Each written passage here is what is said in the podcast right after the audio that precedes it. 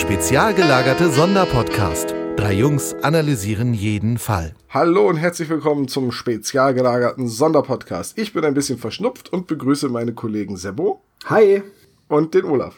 Hi. Jetzt war ich gerade im Moment irritiert und war kurz davor zu sagen, den Hannes von unserem anderen Podcast, weil ich dich da immer Sebo nenne und dich eigentlich hier Sebastian. Ja. So, sollen wir nochmal von vorne anfangen oder so? Wir können, oder? Ja, wir können auch noch, wir können auch noch mal eine schöne, vielleicht, wenn du möchtest, kannst du noch mal. Oder ist das so in Ordnung? Das ist auch so okay. Dann lassen wir das jetzt so. Ich sage erstmal alles Gute zum Geburtstag. Happy Dankeschön, Birthday Dankeschön. to you. Dankeschön, Dankeschön. Bitte nicht weiter singen, Olaf. Nein. Äh, vielen Die- Dank. Ja, meine Geburtstagsfolge. Ich bekomme auch endlich eine. Voll gut. Und das ist gleichzeitig unsere Musical-Folge. Oh ja, das Die wär- hatten wir das eigentlich beim letzten Mal, ne? Oder beim vorletzten. Mal, ne? Ja.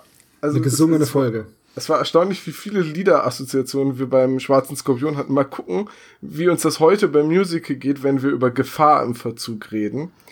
Äh, ich glaube aber nicht so viel, weil irgendwie merkt man von dem Musical nicht so richtig viel im Hörspiel, aber da kommen wir gleich zu. Vielleicht gibt es ja irgendwelche Fanfiction, wo das Musical niedergeschrieben worden ist. Mit Justus dem Wasserball. Ja, Wasserball. Da, da müssen wir auch mal drauf zu, drauf zu sprechen kommen. nee, nee, das lassen wir lieber. Kein Fettshaming bitte heute. Ich habe ja so ein bisschen die Idee, dass äh, der Wasserball ähm, die Gefahr im Verzug ist. So wie bei Indiana Jones, der rollt denen hinterher. das ist ein sehr großer Wasserball. Das, das Ding ist, ich habe mich echt immer gefragt, auch schon als Kind, für was braucht man in einem Musical einen Wasserball und Der von warum? einer Person gespielt Genau, warum muss eine Person den spielen? Das ist ungefähr so, wie wenn du im, im äh, Schultheater der Baum bist. Aber um etwas Hochkultur in diesen Popkultur-Podcast zu bringen, äh, in Shakespeares Mitsammernachtstraum gibt es auch einen sprechenden Esel und ich glaube eine sprechende Hecke. Also warum nicht? Ich weiß, äh, Brian hat mal einen Spargel gespielt. Ja, Alf, ne? Brian. Äh, Es ist so gut. Also ich, ich kann euch sagen, dass äh, sogar in meiner Grundschulzeit äh, ein Stück aufgeführt wurde und auch da gab es Kinder, die Bäume spielen durften oder mussten, je nachdem. Kinder, die Bäume spielen, ist das sowas wie Männer, die auf Ziegen starren? Ja, nur in uncool. Okay. Der Film ist toll. Ja, deswegen ja, das Uncoole ist ja äh, Kinder, die Bäume spielen. Der Film ist wirklich gut. Sebo, gibt's denn einen Geburtstagskuchen? Äh, ja, aber den gibt's nach dem Podcast, weil im Podcast wird nicht gegessen. Okay. Was, was Das- gibt's denn für Kuchen, dass ich mich schon mal drauf freuen kann? Guten Kuchen. Guten Kuchen. Der gute Mhm. Kuchen. Das ist ein Wort, guter Kuchen. Guter Kuchen ist ein Wort. Guter Oh, das ist eine gute Anspielung auf das, was ich gehört habe heute. Ja, Ja, dann, dann hau mal raus. leg doch mal los. Also ich habe gehört, Halt mal Schatz von Jochen Malmsheimer. Ist Ah, ein, sehr schön. Sehr schön, ne? Ähm, eine Geschichte äh, um, oh warte mal, ich habe den Untertitel schon wieder vergessen, aber es geht darum, ums Kinderkriegen. Ich bin gerade im Thema drinne und Jochen Malmsheimer rundet das Ganze thematisch sehr, sehr gut ab. Äh, also wie es zu einem Geburtsvorbereitungskurs geht und so weiter und so fort. Halt mal, Schatz, ist der erste Satz des Vaters, des gewordenen Vaters, ähm, als er das Kind zum ersten Mal auf den Arm nimmt und dann nicht mehr weiß, was er mit dem Säugling anstellen soll. Und dann ist der erste Satz, der mal zu seiner Frau sagt, halt mal, Schatz. Jetzt wüsste ich ja gerne, was dein erster Satz war. Oh, ich glaube, Ob das der war, auch so eloquent war. nee, das war Und dann nicht mal eben so, Zigaretten holen. ja, ähm, ähm, Ach, das ist das jetzt, ja? Das wäre auch das, ein guter Satz. das alles, Ey, und- haben wir so lange gewartet. Das ist jetzt, das ist jetzt zwar eine sehr persönliche Geschichte, da, aber als mein Bruder, mein Bruder ist ja zehn Jahre älter, als mein Bruder auf die Welt gekommen ist und mein Vater seinen Sohn, das Kind das erste Mal gesehen hat, hatte mein Bruder halt von der Geburt noch einen sehr verformten Schädel. Ja. Ne? Babyschädel sind ja anfangs noch recht weich, die müssen ja erst zusammenwachsen und so. Und mein Vater hat gefragt, ob das so bleibt und wenn ja, ob das Krankenhaus das Kind da behalten könnte. Und er sagt, die Krankenschwester hatte da überhaupt gar keinen Humor, weil die dachte, der meint das ernst. Und, äh, da habe ich ewig nicht mehr dran gedacht, aber Ja, dazu kenne ich aber auch eine Geschichte. Und zwar die Schwester von einem Kumpel von mir. Als die auf die Welt gekommen ist, hat der Vater gerufen, schnell holt eine Form, sonst gibt's einen Batzen.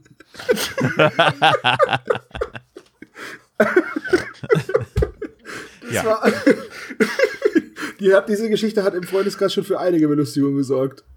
ja. Aber dann seid ihr auf dem richtigen Niveau, um dieses Hörbuch ähm, zu hören. Es ist eine Doppel-CD, also es ist ein Ausschnitt aus einer Lesung, es ist keine vollständige Lesung. Ähm, das Ganze gibt es auch auf YouTube als äh, Zusammenschnitt, der dauert nur 45 Minuten. Das Hörbuch geht aber dann über zwei Stunden und sehr zu empfehlen. Was ich ganz interessant finde, ist, dass du wenigstens ein Malmsheimer Hörbuch ähm, gehört hast, dessen Titel man auch äh, aussprechen kann. Ja, das ist Weil richtig. Ja. Umft Schnocken treu da ähm, oder diese ganzen anderen Titel, die er da immer hat, die kannst du ja fast nicht aussprechen. Das ist ja, ja. er macht ja immer, er macht ja immer erstmal den Titel und dann guckt er mal, was man damit machen kann. Ja. ja, ich muss halt mal sagen, irgendwie Jochen Malmsheimer ist der begnadetste Vorleser, den ich irgendwie in Deutschland kenne. Nehmen wir jetzt mal David Nathan irgendwie so als Hörbuchsprecher außen vor, aber ähm, das Vorlesen humoristischer Texte, irgendwie, das hat Jochen Malmsheimer perfektioniert. Wird. Das stimmt, da ist er richtig gut, wobei ich auch Thorsten Sträter da echt gut finde. Ja, das stimmt. Äh, Also die sind da in einer Riege. Ich äh, sage nur, der lustigste Vorleseabend mit Jürgen von der Lippe, der da natürlich Ja, auch kaum super. in etwas nachsteht, aber ähm, zusammen mit, ich glaube, Caroline Kerbekus und Genau. äh, Kebekus und Jochen Malmsheimer zusammen ist das wirklich die Creme de la Creme, was Es ist witzig, dass ihr das sagt, weil ich habe genau das gestern erst gesagt, dass Malmsheimer und Streter die beiden sind, bei denen ich mich nicht zusammenreißen kann, wenn die was vorlesen. ja, Ja, Ähm, richtig. Äh, Thorsten Sträter, er hat da irgendwann mal eine Geschichte gemacht über den Wehrmachtsmann, der unter ihm wohnt, also den alten Mann mit dem weißen Rauschebart, mit seinem Dackel Adolf oder wie der hieß. Ja. Ist das der Weihnachtsmann? Nein, Kind, das ist der Wehrmachtsmann. Da hat's mich, da hat's mich so zerrissen. Oh, da packen, können wir noch was in die Shownotes reinpacken, nämlich das Mousse au Chocolat von Thorsten Sträter ist natürlich auch super. Oder die Fleischwurst. Ja, die Fleischwurst. ist auch super. Okay, wir packen es in die Shownotes rein. Ja. Ich, über Jochen Malmsheimer werde ich, glaube ich, nochmal im Rahmen des heidnischen Festes äh, in, im Raum äh, eines äh, kleines Türchens, glaube ich, nochmal drüber sprechen. Du meinst, wenn wir die Hühneropfer machen? Genau. Gut. Ähm, bei KFC vor der Tür. Das ist schon Gemetzel. Dann werfe ich mal den Ball rüber an unser Geburtstagskind. Geburtstagskind, was hast du denn so gehört? Ähm, ich habe es nicht, nicht ganz so viel gehört, weil nach unserer letzten Folge ist nicht so viel Zeit verstrichen, aber äh, uns wurde mal in den Kommentaren nahegelegt, dass es ja, wenn wir auf so eine Kreuzfahrt-Thematik stehen, eine Fünf-Freunde-Folge gibt. Zwar die Nummer 29, die Fünf Freunde und die schwarze Maske. Und das Oh, habe ich dann gehört? Ja, das habe ich dann gehört. Und das war eigentlich echt ganz cool. Außer, dass ich die ähm, vier nicht so ganz auseinanderhalten kann. Aber das kommt, glaube ich, einfach mit der, ähm, mit der Zeit, dass man halt sich da halt dran gewöhnt. Und dass mich der Timmy, der Hund, im Gegensatz zu Oscar, dem Hund von TKKG, ein bisschen nervt, weil der immer, wenn er auftaucht, bellt er durchgehend. Aber der Fall war gut. Der Fall war echt cool, hat mir gefallen. Ist Oliver Rohrbeck noch Julian da oder ist das schon der neue? Also ich habe es nicht gehört, dass er es gewesen wäre. Also Äh, dann hättest du es gehört, wenn das Ja, wäre. weil ich habe nämlich eine Folge davor gehört, irgendwie, wo sie so Gangster an so einem Wohnmobil oder sowas ähm, stellen und da habe ich sofort gehört, das ist Justus. Waren das Zigeuner? Ähm, hundertprozentig waren das Zigeuner. Es sind immer Zigeuner. Zu dieser Zeit, äh, das ist glaube ich von 1991, wenn mich nicht alles täuscht. Äh, Ja. Ja, 91, dauert 44 Ja, okay. Minuten. Da war das noch, ja, halt normal, dass es halt so mit Zigeunern und so. Ja. Leider ja. Aber man kann das immer noch gut hören. Also, Okay. da hier sind jetzt keine solchen, solchen Sachen. Da Ich geht habe äh, das ist ganz gut gemacht. ich hab jetzt die 125 mal gehört und ähm, aber davor irgendwie gefühlt 30 Jahre gar nichts von den fünf Freunden. Ich hatte eine einzige Fünf-Freunde-Folge, wo sie in so einer Villa waren. Ich kann mich, Ja. ich habe die oft gehört, aber ich kann mich heutzutage an nichts mehr erinnern. Vielleicht recherchiere ich mal, welche das war und höre sie mir noch mal an. Die sind schon, die sind schon angenehm zu hören eigentlich. Ähm, ist halt aber einfach nicht dieses Gefühl, das ich bei den drei Fragezeichen habe oder bei TKKG. Das war halt eigentlich Ja. einfach nicht meine Serie. Dann müssen wir jetzt einfach nur noch den Spielball zu Tom rüberwerfen, was er so gehört hat. Du meinst den Wasserball? Oh, Den den Wasserball. Wasserball, ja. uh, gute Überleitung. Also ich habe äh, drei Fragezeichen natürlich gehört als Vorbereitung und dann habe ich angefangen mit der zweiten Staffel Monster 1983, die immer noch großartig ist, einen etwas anderen Fokus hat und sicher nicht mehr ganz so wie Twin Peaks anfühlt, aber immer noch ein tolles Hörspiel ist. Dazu sage ich sonst handlungstechnisch weiter nichts. Und dann habe ich Jack Slaughter gehört. Oh, die Tochter äh, des Teufels. Das Licht. Nee, Tochter des Lichts. Doch, Tochter des Lichts. Ja, das äh, Findest du das mir seit- lustig? Ähm, ich fange mal anders an. Es wird mir seit geraumer Zeit von einem guten Freund äh, empfohlen. Und der hat mich quasi auch auf einer längeren Autofahrt genötigt, das zu hören. Dann weiß ich auch, wer es ist. Und ich habe immer gesagt, ja, ich äh, höre mir das mal an und habe es dann irgendwie immer wieder vergessen, weil ja, und es ist ganz unterhaltsam. Es sind sehr viele Insider. Ähm, ich musste nicht wirklich laut lachen. Vielleicht trifft's da zumindest die erste Folge, die ich jetzt gehört habe, noch nicht so ganz meinen Humor, aber es ist halt, es ist halt eine Persiflage auf Hörspiele, auf Horrorfilme, auf klar John Sinclair. Ähm, es sind ein paar ganz gute, äh, also gut durchdachte Witze drin, aber halt nichts, wo ich so richtig laut loslachen muss. Ich war jedenfalls, ich wusste ja, dass das so eine Parodie ist. Ich war nur von dem, ähm, von dem sogenannten Production Value dieser Parodie sehr erstaunt. Also sehr namhafte Sprecher, Simon Jäger und David Nathan, ne? unter anderem. die ja, halten ihre- Hagen als Erzähler. Die halten so, ihre ja. Nase aber auch überall rein, die zwei, ne? Nee, Ja, aber es ist halt trotzdem, weißt du, ich habe halt bei einer Parodie erwartet, dass das etwas Amateur, amateurhafter ist, aber es ist eine sehr, sehr hochklassige Parodie. Und gibt ja, glaube ich, auch 20 Folgen oder so. Also da mu- muss ich noch mal ein bisschen Zeit investieren, um da wirklich ein, ein Urteil fällen zu können. Ja, Es ist ganz unterhaltsam. okay. So, dann sind wir da eigentlich auch schon wieder mit ja, durch. ne? ne? Also ich gucke Ja. mal, ob Jack Slaughter bei, bei Spotify ist und macht es dann, macht es dann in die Playlist, genauso wie den ersten Track von Die Schwarze Maske. Ja, es ist, es ist halt alles so eine Parodie. Es ist halt, er heißt Jack Slaughter, verkauft Schusswaffen im Supermarkt und wird dann irgendwann von seiner toten Großmutter besucht, die ihm eröffnet, dass er die Tochter des Lichts ist. und sie nennt ihn die ganze Zeit Jackie, weil in der Familie wohl eigentlich immer Mädchen geboren werden, die diese Linie der Dämonenbekämpfer fortführen. Und er ist eigentlich mehr oder minder so ein, genau wie sein bester Kumpel, gesprochen von David Nathan, so ein Nichtsnutz, so ein in den Tag hinein Leber, so ein halt alles andere als der klassische Held. Ja. Jo. Ja, dann lass uns doch äh, direkt zu unserer eigentlichen Folgenbesprechung kommen, dem Grund, warum wir uns heute hier versammelt haben. Ja. Kuchen essen. Und wir wollen über Folge 54 Gefahr im Verzug Genau, reden. die habe ich mir gewünscht, weil das jetzt Obacht, Fallhöhe äh, ähm, beschaffen, ist meine Lieblingsfolge. Oha. Ja, jetzt seid ihr in Zugzwang. Nein, äh, weil es halt meine allererste Da war. ist Gefahr im Verzug, würde ich sagen. Ja. Ich wusste als Kind übrigens überhaupt nicht, was das bedeutet, ne? Ja. Gefahr im Verzug. Nö, ich auch nicht. Ich habe ich hab auch nie, also ich verstehe auch heute immer noch nicht, was das jetzt endgültig mit dem äh, Folgentitel zu Nee, tun hat. äh, das ist Also- richtig, aber ja, klingt halt, klingt halt irgendwie cool. Klingt halt Genau. Ja, und das Cover passt gar nicht, oder also ja, schon irgendwie. Das Cover passt zum Titel Gefahr im Verzug, also diese Karate, Kung Fu kämpfenden Protagonisten dort. Aber der Rest, also Ja, das ist auch was, was ich als Kind nicht verstanden habe. Ich dachte mir, ey, cool, da gibt's Karatekämpfer und dann waren da gar keine. Also es, es wäre schön gewesen, wäre der eine Karatekämpfer so mit einem äh, Kick Richtung Wasserball geflogen. Das wäre natürlich passender gewesen. Ja, aber auch ein bisschen albern, oder? Nein. Ah, ein bisschen. Aber Co Cover sind niemals albern. Ja, also es ist halt ähnlich wie beim unsichtbaren Gegner. Wahrscheinlich äh, macht's im Buch voll Sinn. Aber das haben wir nicht gelesen. Keiner von uns, auch Ja. ich nicht. Und das bei deiner Lieblingsfolge. Ja. Ich dachte, so bei einer Lieblingsfolge liest man auch so Sekundärliteratur und alles mögliche. Ähm, wie gesagt, ich habe das, das war ja als Kind meine Lieblingsfolge Ja. und ähm, ist sie halt deswegen auch geblieben. Aber ich habe die drei Fragezeichen immer schon so konsumiert, wie ich sie jetzt konsumiere. Als Hörspiel. Ja. Ich klar hatte ich auch Ja. mal ein Buch, das berühmte flüsternde Mumie-Buch, was so kacke aussah, aber das war's dann halt auch. Ich hatte da nicht mehr. Das Buch wurde geschrieben von Peter Larangis, der äh, diesmal zum ersten Mal einen Drei-Fragezeichen-Titel geschrieben hat. Und ich glaube auch der einzige, der äh, im Kanon so veröffentlicht worden ist. Der hat dann später nochmal Brainwash geschrieben. Das waren aber die einzigen beiden Geschichten. Aus dem Jahr 1992. Ja. Und du sagtest vorhin, ähm, Durangis hat noch, hatte vorher noch nie was mit der Reihe zu tun, ne? Also der kannte das gar nicht. Als Ja, er was man ja eigentlich gar nicht merkt.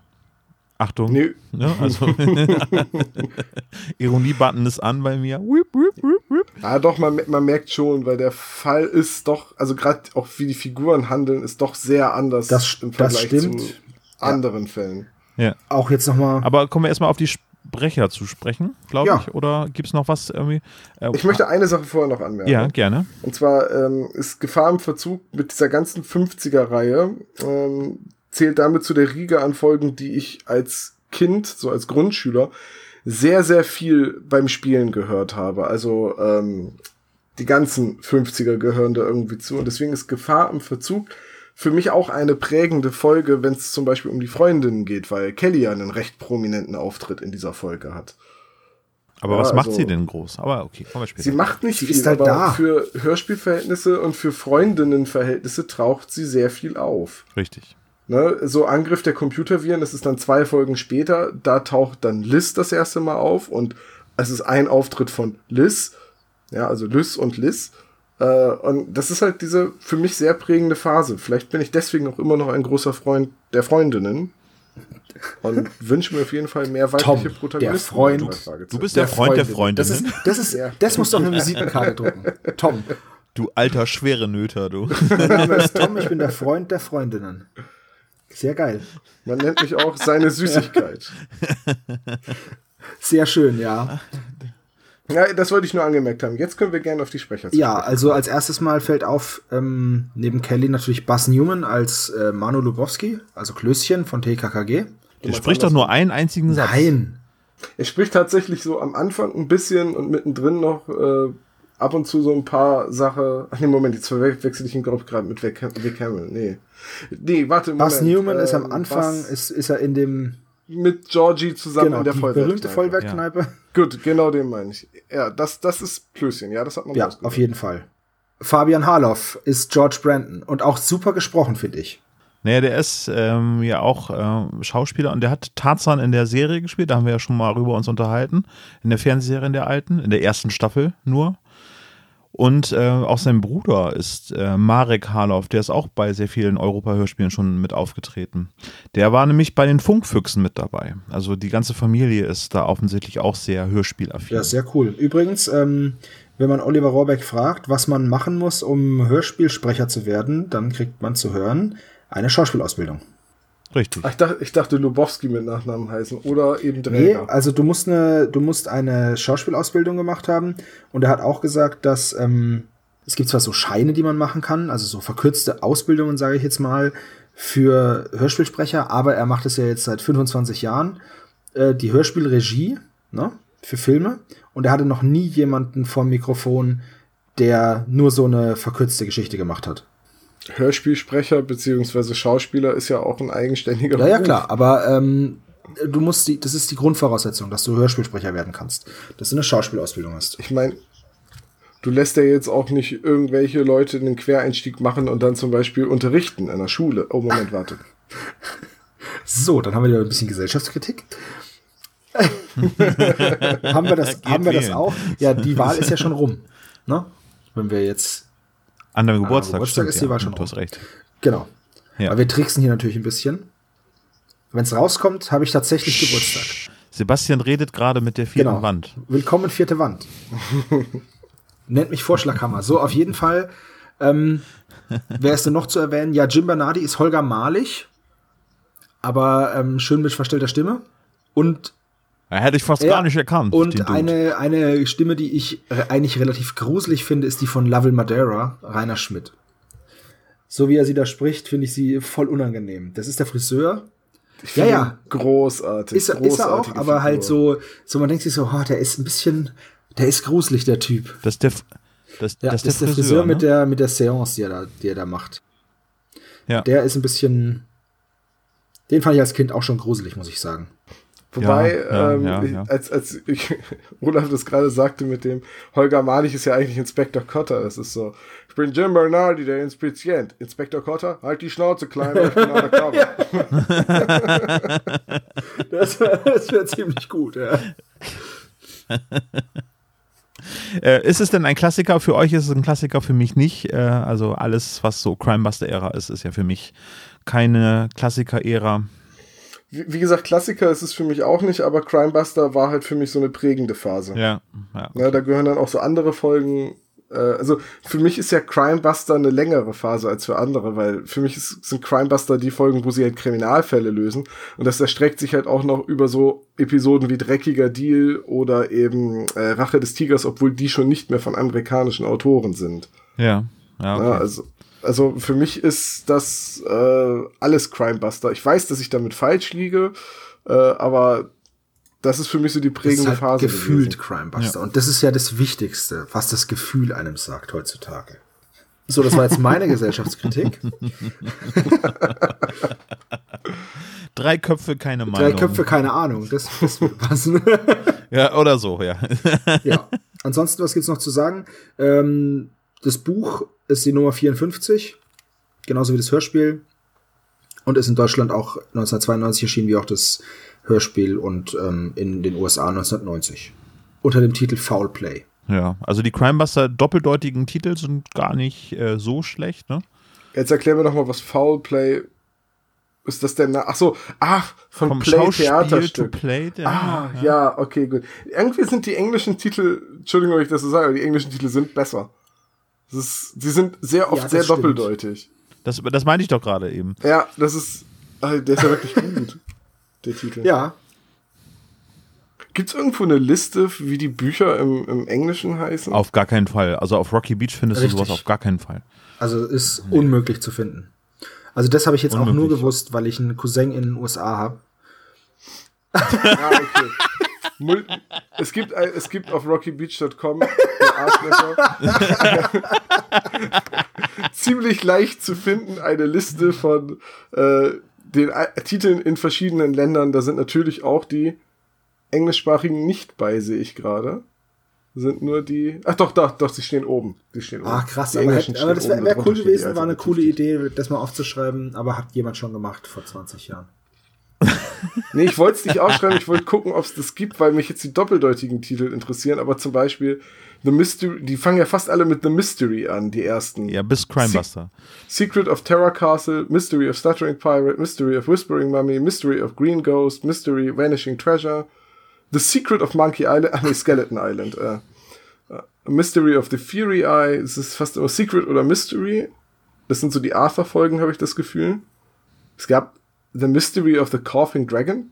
Gab es den Das hustenden ist Drachen? bestimmt Ja, der das ist unheimliche doch der Drache. unheimliche Drache. Ja, ja, unheimliche Drache. Der, der hustende Drache finde ich viel besser. Ja, das klingt auch wie Husten, wenn der, der Nervous Motor- Lion klingt auch viel besser als rasend. Ja. Bei einigen muss man auch ein bisschen nachdenken, wenn man den so Titel hört. Dead Man's Riddle. Na, Tom? Äh, gefährliche Erbschaft. Mhm. Ja. The- The Invisible Dog. ist viel besser als Karpatenhund. Naja, Ja, das ist schon die Lösung. Ne? ich Das wollte ist gerade halt- sagen, das ist ja richtig gut, blöd. okay. Aber Headless Horse ist halt auch Aztekenschwert, ne? Ist auch, Aber The Sinister Scarecrow finde ich ganz gut, als äh, besser als Ameisenmensch. Ich habe Ameisenmensch nie verstanden, warum das Ameisen. Ich habe ich dann immer Ameisenmensch, ja, das ist die Folge mit den Ameisen. Ach, da kommt doch die Vogelscheuche drin vor. Ja. Ach Mensch, hm, egal. Aber Wie Sinister? Scarecrow ist ein richtig guter Name. Ja, auf die englische Genau. Bezeichnung. Ja. Ja, Purple Pirate übrigens, nicht rot, sondern Purple. Ja. Der pinke Pirat wäre aber richtig cool, wäre richtig uncool und klingt auch mehr nach. Purpur ist auch eine Farbe. Ja, aber hatten wir das nicht letztens erst beim Schwarzen Skorpion mit Deep Throat? Aber Mything äh, Mermaid finde ich viel besser als Heimlicher Hehler. Ach ja, jetzt muss ich, ich muss die Liste jetzt mal Mach das mal, Also mach das mal und ich lese. Aber guck mal, Smashing Glass, besserer Titel als Automarder. Okay. Ich habe sowieso nicht verstanden, was ein Automarder ist. Ja gut, aber nur weil du es nicht verstehst, heißt es ja nicht, dass es nicht besser ist oder schlechter. Das verstehst du? The Mystery of a Fiery Eye übrigens ist sehr schwierig jetzt noch wieder ähm, zu übersetzen, in den, also wenn man den Originaltitel, der Flug des Rubins ist es ja, aber jetzt heißt der 200. Fall das feurige Auge. Ja, das habt ihr jetzt davon, ihr blöden Amis. Ja, ne? Die sind viel cooler als ihr. Eat this. This is the hot shit here und jetzt, from Germany. Genau, und jetzt rächt sich das, eure Überheblichkeit, eure orangehaarige Überheblichkeit. So. Wir haben, wir haben die drei Fragezeichen an uns gerissen und alle Amerikaner nur, ja, mach mal. ah, okay. Was, was sind denn drei Fragezeichen? Wir haben schließlich die Goonies und die hatten immerhin einen Film. Ja. und ein- und und wir ein brauchen auch nicht NES-Spiel. Grönland, so. Soll ich mal den, soll ich mal den Inhalt der Folge vorlesen? Äh, Ja, gerne. mach mal, Okay. lies mal die Folgen. Also, anonyme Drohungen, umstürzende Kulissen, herumliegende Rasierklingen, eine Explosion.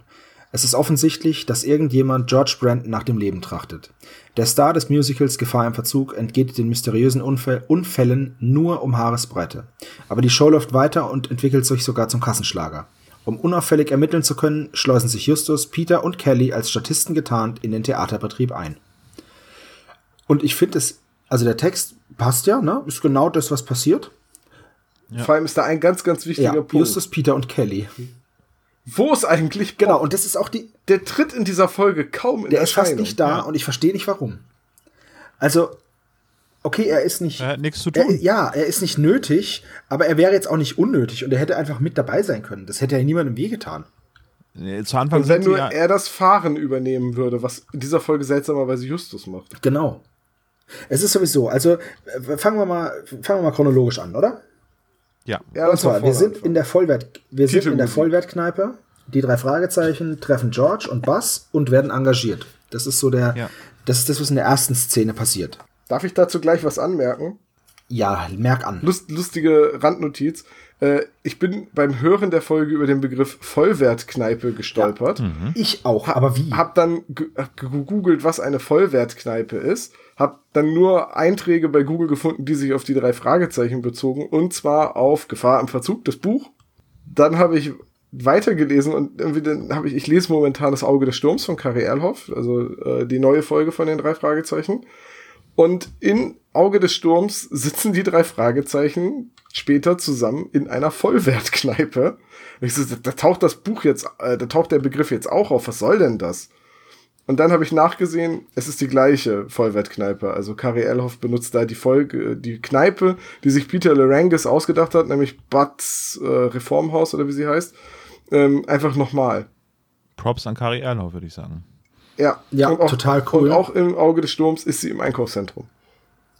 Das Ding ist, ich weiß selber nicht, was eine Vollwertkneipe ist und ich weiß auch nicht, kommt das von der Übersetzung her? Ich weiß es nicht, aber eine Vollwertkneipe, also eine Kneipe ist für mich ein Ort, an dem Alkohol serviert wird. Eine Vollwertkneipe, also ein Ort, den man erst recht als Kneipe bezeichnen kann. Vollwertkneipe. Ne? So wie Vollwert-Dünnbrettbohrer für einen absoluten Trottel. Ähm, Das habe ich noch nie benutzt. ich immer, ich, immer, immer, wenn wir über dich reden. Ähm. Ich habe heute Geburtstag, das weißt du schon, ne? da musst du erst recht einstecken können. Nein, aber äh, und so jetzt Wenn sind, ich kein schönes Geschenk kriege nachher, dann raucht's aber. jetzt sind die drei Fragezeichen ja nun alles andere als 21. Was haben die in Richtig. einer Vollwertkneipe zu suchen? Und warum gibt es in der Vollwertkneipe Reformkost? Ich habe eigentlich gedacht, das ist eher wie so eine, ich dachte, also ich habe mir das so vorgestellt wie so eine Sportsbar.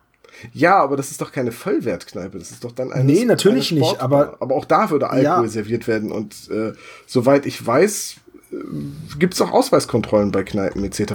Wenn du nicht 21 bist, darfst du da nicht rein, egal ob du Alkohol konsumierst oder nicht. So viel, so viel zum Land.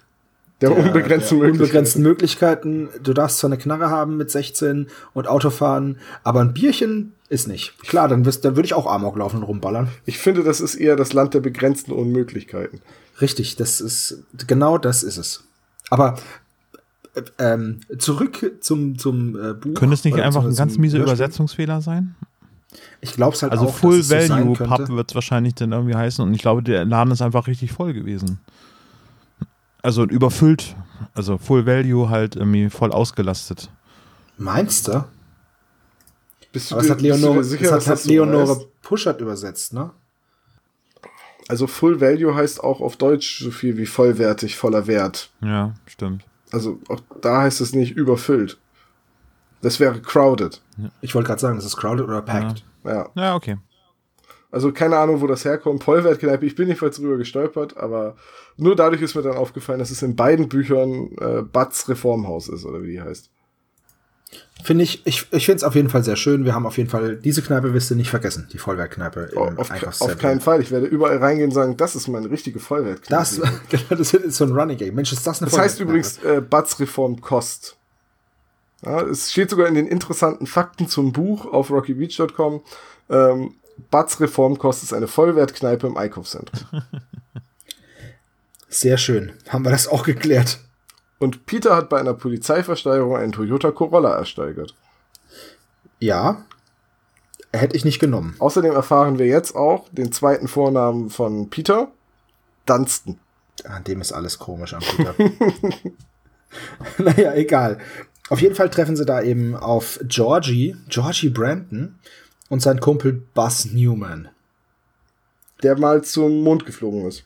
Genau, das ist der Buzz Newman. Ähm, Alter Schwede. Und auf jeden Fall, Bass. Auf jeden Bass, Fall- wir brauchen Bass. Newman, Alter, Bass, Bass, wir brauchen Bass. Jetzt sind wir schon wieder bei Türlich, Türlich. Sicher, Digga. Das haben wir noch letztes Mal Ja, erst. vorletztes. So ein blödes Lied aber auch. In der Szene gibt's eigentlich nicht viel zu erzählen. Ähm, es wird halt gesagt, dass, also George Brandon erzählt halt von den Vorkommnissen am Theater oder beziehungsweise an diesem Musical, ja doch am Theater. Und ähm, er sagt halt, dass er, dass er wohl, dass jemand hinter ihm her ist. Er hätte Briefe bekommen und Anrufe, in denen, in denen ihm gedroht wird. So, das ist das, was erzählt wird. Und dann bieten sich die drei eben an. Sie sind Detektive. Und beziehungsweise wichtig, sie sagen erst, dass sie Detektive sind und dann rückt er raus. Das ist nämlich wichtig, weil er sich das Ganze ja nur ausmalt. Und ja, dann werden sie halt engagiert. Genau, von Aber George. äh, Props an George, dass er sich die ganze Geschichte mit den äh, Drohbriefen etc. ausdenkt. In dieser Sekunde vor In, in allem. dieser Sekunde, aber er macht ja den entscheidenden Fehler, nämlich er kann nicht anders, als als Schauspieler ständig Shakespeare-Zitate einzubauen. Ja, das mache ich Ja, auch immer als richtig. Schauspieler. So. Wehe dir, Tespes Jünger. Hm? Zum Beispiel, das ist, oder ein Wald wird kommen und dich verschlucken und äh, du wirst auf einem Thron voll Blut sterben. Aber man muss auch sagen, die schauspielerische Leistung von dem, von der Rolle George Brandon ist natürlich auch echt gut, ne? Ich habe doch darauf gewartet, dass Justus in dieser Szene dann irgendwie seine Unterlippe knetet und sagt, es ist etwas faul im Staat äh, Los Angeles. Schaut euch diese Vollwertkneipe an. Die Hölle ist leer, die Teufel sind alle hier. Etwas ist faul im Staate Dänemark. Der So, Morgen ist aus den Fugen. Wir hatten noch nie so viel Shakespeare in einer drei Fragezeichen. Ich hoffe, das kommt, ich hoffe, das kommt nicht mehr so schnell vor. Eine Shakespeare-eske Folge sozusagen. Ja. Kann sein. Kann nicht sein. So. Das war's. Erste Szene rum. Ne? Ja. Könntest du mal eben bitte einmal ähm, dieses Theaterstück erwähnen, ähm, Sebo? Von Shakespeare, Theaterstück, ne? dessen Namen man nicht sagen darf? Macbeth? Ja, König ah, so, jetzt Ach so. hast du aber Da ich, da ich kein Schauspieler bin, sondern sowas von real und ich so eine stabile Sowas von Street Credibility habe, kann mir gar nichts passieren. aber Kennt ihr bist die doch ein Simpsons-Folge? Kennt ihr, kennt ihr die Simpsons-Folge, wo die Simpsons in äh, London sind und dass wir Ian McKellen vor der Royal Shakespeare Company treffen Ja! und dann Macbeth sagen und dann fällt Ian McKellen ein Schild auf den Kopf? Wow, und das nur, weil ich Macbeth gesagt habe und da fällt dir wieder was auf den Kopf. Richtig. Das ist so gut. Ja. Ich wusste dank der drei Fragezeichen schon als Kind, dass man als Schauspieler nicht Macbeth sagen soll. Richtig, genau. Ich wusste zwar nicht, was Macbeth ist, aber wichtig, dass man es nicht sagt als Schauspieler. Ähm, was ich noch ganz interessant finde, am Ende der Szene erzählt halt Peter Passetti noch ein bisschen was und charakterisiert Justus so ein bisschen noch. Nämlich, dass er halt schon immer die Schauspielerei im Blut hatte, aber durch die kleinen Strolche das gehasst hat. Und das fand ich total seltsam. So Justus, äh, auf einmal spürt er wieder das Kribbeln und merkt, dass er zurück auf die Bühne will oder was auch immer Peter Passetti sagt, wo gesagt, nee, wenn Justus ein Kribbeln verspürt, dann eher, weil er hungrig ist oder weil er einen neuen Fall wittert. Aber äh, Ja. das passt Das- das keiner Darstellung sonst. Justus hat keinen Bock, Schauspieler zu sein. Das habe ich auch gedacht, aber es ist schon so, dass immer, wenn es darum geht, die Stimme zu verstellen oder irgendwas so, ich sag nur flüsternde Mumie, ne? Wir Dass er erfahren dann ja auch in dieser Folge, dass Justus schon immer perfekt Stimmen imitieren konnte. Ja, ich Orken, weiß. Das ist dich. Sprich mit mir. Oken. Aber ja, ich weiß schon. Also ich, ich finde das ein bisschen zu, ähm, zu herausgehoben und zu on point, dass er sagt, ja, das ist, war schon immer so, dass er das schon perfekt konnte, das finde ich ein bisschen over the top. Ja, Ja, das ist aber ähm, dass er, dass das ein- schon Justus charakterisiert oder seine, seine Handlungen abbildet, finde ich schon. Aber die, ich habe dieses Kribbeln übrigens äh, gar nicht so interpretiert, dass er jetzt wieder Bock hat zu Schauspielern, sondern eher, dass er wieder dieses mulmige Gefühl hatte, dass er wieder Schauspielern muss. Oder, Nee. event oder dass es zurück ans Theater geht. Aber das Die wird- Schauspielerei lag das ihm im passt, Blut. Richtig, das passt halt nicht zu dem, was Passetti sagt. Ja, okay, Genau. stimmt. Übrigens finde ich das aber auch sehr schön gemacht, also wie er das sagt, diesen Satz, diese von dieser von dieser inneren Erregung ergriffen wird Ja. und so und das finde ich total schön formuliert. Ich habe mir das jetzt nicht aufgeschrieben, aber fand ich schön. Ist gut formuliert, aber man hört da schon, dass Peter Passetti deutlich gealtert ist. So, ne? Als Sprecher fand ich. Ja, es fällt ihm manchmal schwer Sätze so zu, zu sprechen, dass sie sinnvoll mit Atempausen sind und so. Das ist Genau, ich wollte gerade sagen, ich finde, das merkt man in vielen älteren Folgen, dass Passetti da schon viel, auch, auch einfach Pausen oder Atempausen an Stellen im Satz macht, wo es unnatürlich wirkt. Sobald auch irgendein englischer Begriff kommt, hat er ein Problem. Ja. Und Man merkt einfach, dass es ein älterer Herr ist. Das ist wie wenn du deiner Oma oder deiner Mutter, ja, Oma, jetzt sagst, äh, sie möge doch bitte mal das englische Wort aussprechen. Die brechen sich ja halb einen ab. Und dann so ähnlich klingt es da auch. Meine Oma hat immer Jeanshose gesagt. Ja. Meine Oma sagt zu einer Boulette Deutsch Beefsteak. Ne? Ja. Also Beefsteak, das heißt aber Beefsteak. So, also das ist halt, Wir haben hier zu Hause immer Irish Stew gegessen. ja, Also. Irish, Irish Shoe. Ja. Und als ich meiner Großmutter dann versucht habe klarzumachen, dass es Jeans heißt, hat sie gesagt, sowas albers. Das heißt ja auch Joghurt und nicht Joghurt. Deine Oma ist cool. War eine bestechende Logik. Das ist richtig gut. Das heißt ja auch Nacho. Ne? Ja. Nee, wie, wie äh, ich hätte gerne einmal die Nachos. Das heißt Nacho. Das heißt ja auch Das heißt ja Tacho. auch Tacho, nicht und nicht Tacho. Tacho. Der ist ja auch Lopez, der Polizist, ne? Genau, Und. Polizist Lopez. So, ähm, die zweite Szene ist dann am späten Nachmittag am Theater. Und die habe ich, der habe ich die Überschrift gegeben, ein Interview, ein fallendes Schild und die Ermittlungen beginnen. Dieses Interview ist Gefahr im Verzug bei Gefahr im Verzug. Und ich finde diesen Satz so geil. Ja, ich finde ihn so furchtbar. Nein, ich finde den super. Ich, ich bin auch das- bei Olaf. Ich fand, das war so, wie, ach, das war so, so ein Moment, dieses, ach ja, hm, wisst ihr, warum ich den gut finde? Das klingt so wie eine Genau. Boulevard-Journalistin, die einen Artikel schreiben Genau. muss und mit möglichst viel Und von dem sie- Wortwitz den Pulitzerpreis Genau. kriegen Und von denen sie aber auch keine Ahnung hat. Und das finde ich so super, weil man findet diese Jodie, Judy Coleman so richtig kacke dann. Ist Gefahr im Verzug bei Gefahr im Verzug. Und ich denke mir so, ah. Danke, dass Aber Sie sich halt- Zeit nehmen für dieses tolle Interview. Genau, aber es ist doch einfach gut gemacht. George sagt dann ja auch so etwas wie, danke Judy für diese Frage, ich denke, bla bla bla. Ich musste da so an Martin Sonneborn denken, der sehr oft in Interviews sagt, vielen Dank für diese Frage, ich möchte trotzdem erst eine andere beantworten. Wisst ihr, was ich am, am Anfang dieser Szene interessant finde? Es wird nämlich gesagt, dass Justus zu Peter fährt. Also die sind jetzt, jetzt haben sie den Fall angenommen, haben sich dann irgendwie getrennt. Am späteren Nachmittag fährt dann Justus zu Peter, um ihn da abzuholen. Und Kelly. Bob ist schon nicht dabei. Jetzt Ja. Bob. Peter soll sich einen Anzug anziehen. Die das ist wichtig, sind aber, doch aber Justus, Peter und Kelly, oder? genau. Es ist, also, weißt du, es ist wichtig, dass Peter jetzt einen Anzug anhat. Das wird extra erwähnt. Ja, zieh ihn an, bitte. Du musst gut Aber- aussehen, Junge. Genau, aber Bob wird einfach ignoriert. So, kein Bob, aber dafür ein Anzug. Ja, das ist auch so ein kleiner rothaariger Tollpatsch, der immer umfällt, wenn er zu schwere Sachen auf dem Rücken trägt. Ja, genau. Was? Das ist eine Anspielung auf die Filme. Ach so, ach so, äh, die habe ich nicht gesehen. Ja, gut, und ähm, dann ist dieses Interview und das Schild fällt zu Boden. Ja. Mit einem lauten Krachen, Pa- was die Folge dann schon wieder disqualifiziert als Einschlaffolge. Ja, gut. War für mich ja auch eine Kinderzimmer-Lego-Spielfolge. Das war super, da konnte man mal laut wühlen im Lego, weißt du? Ja, das stimmt. Oh, jetzt gibt's Krach, jetzt kann ich auch Krach machen. genau. ähm, und dann gibt's noch diese schöne, im Publikum hört man ja dann eben dieses, da haben, das haben wir ja auch schon mal drüber geredet, ja, ähm, ja, weg mit ihm. Er soll nicht in der Stadt bleiben. Genau, Ja, raus mit das, ihm. Äh, das schrieb ja auch jemand bei uns in den Kommentaren, dass das da nicht passen würde und es Das passt ja- auch nicht. das und ist auch seitdem richtig. ich das weiß, muss ich da jedes Mal drauf achten. ja. Ist mir als Kind nie aufgefallen, weil ich das Nee, einfach natürlich nur als, als Hintergrundrauschen gesehen habe. Jetzt weiß ich, dass es eine Tonspur ist aus Außer Professor, Mobilux. Ja. Genau. Also habe ich auch was gelernt. Vielen Dank, liebe, Der Kreis liebe Hörer. schließt sich sozusagen. Genau.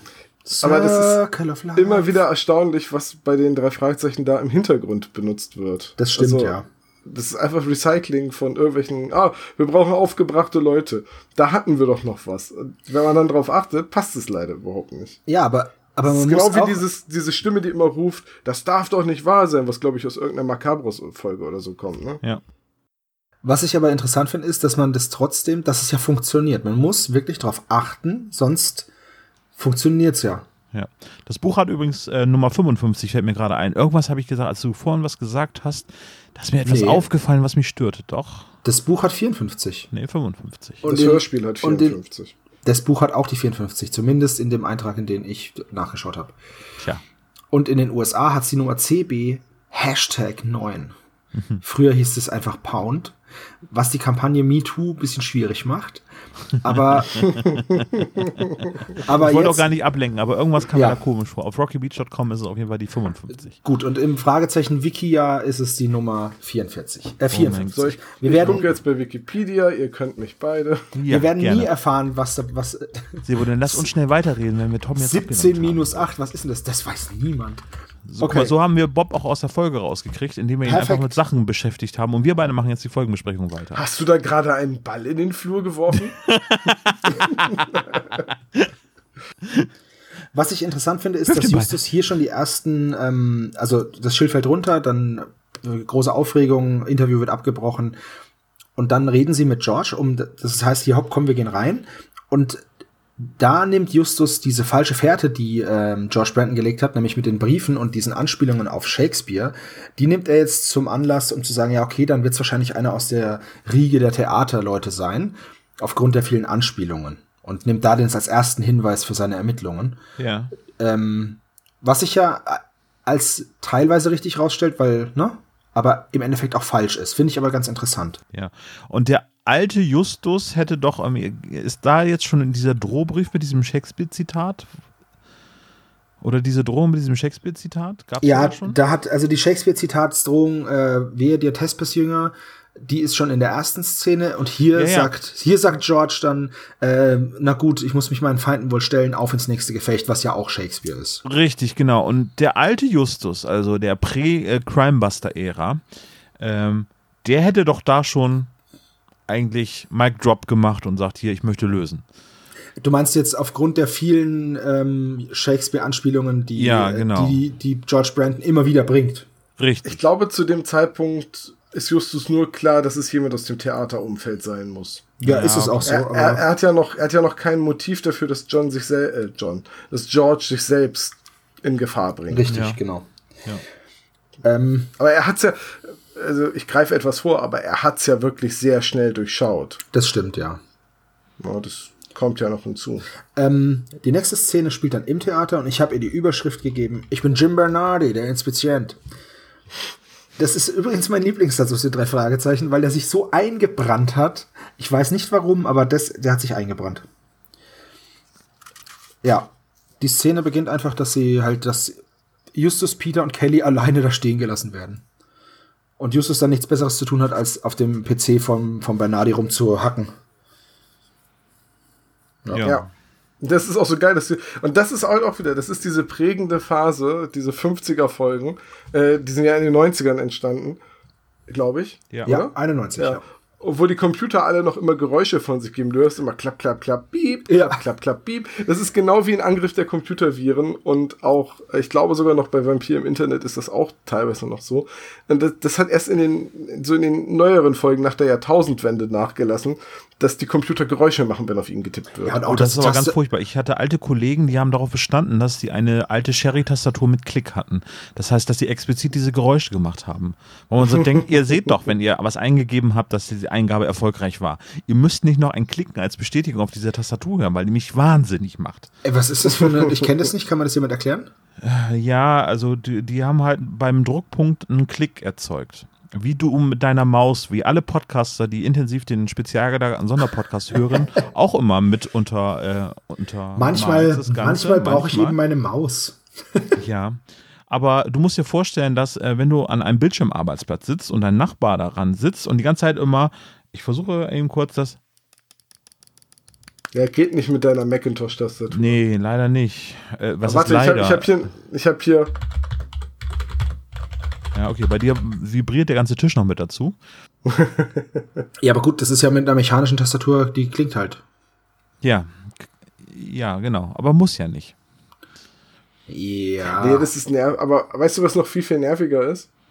Wenn du in einer IT-Firma bist und der Kollege am Nachbartisch sagt, das Internet geht nicht und du dann auf Fehlersuche rausfindest, dass er nur die Feststelltaste anhatte.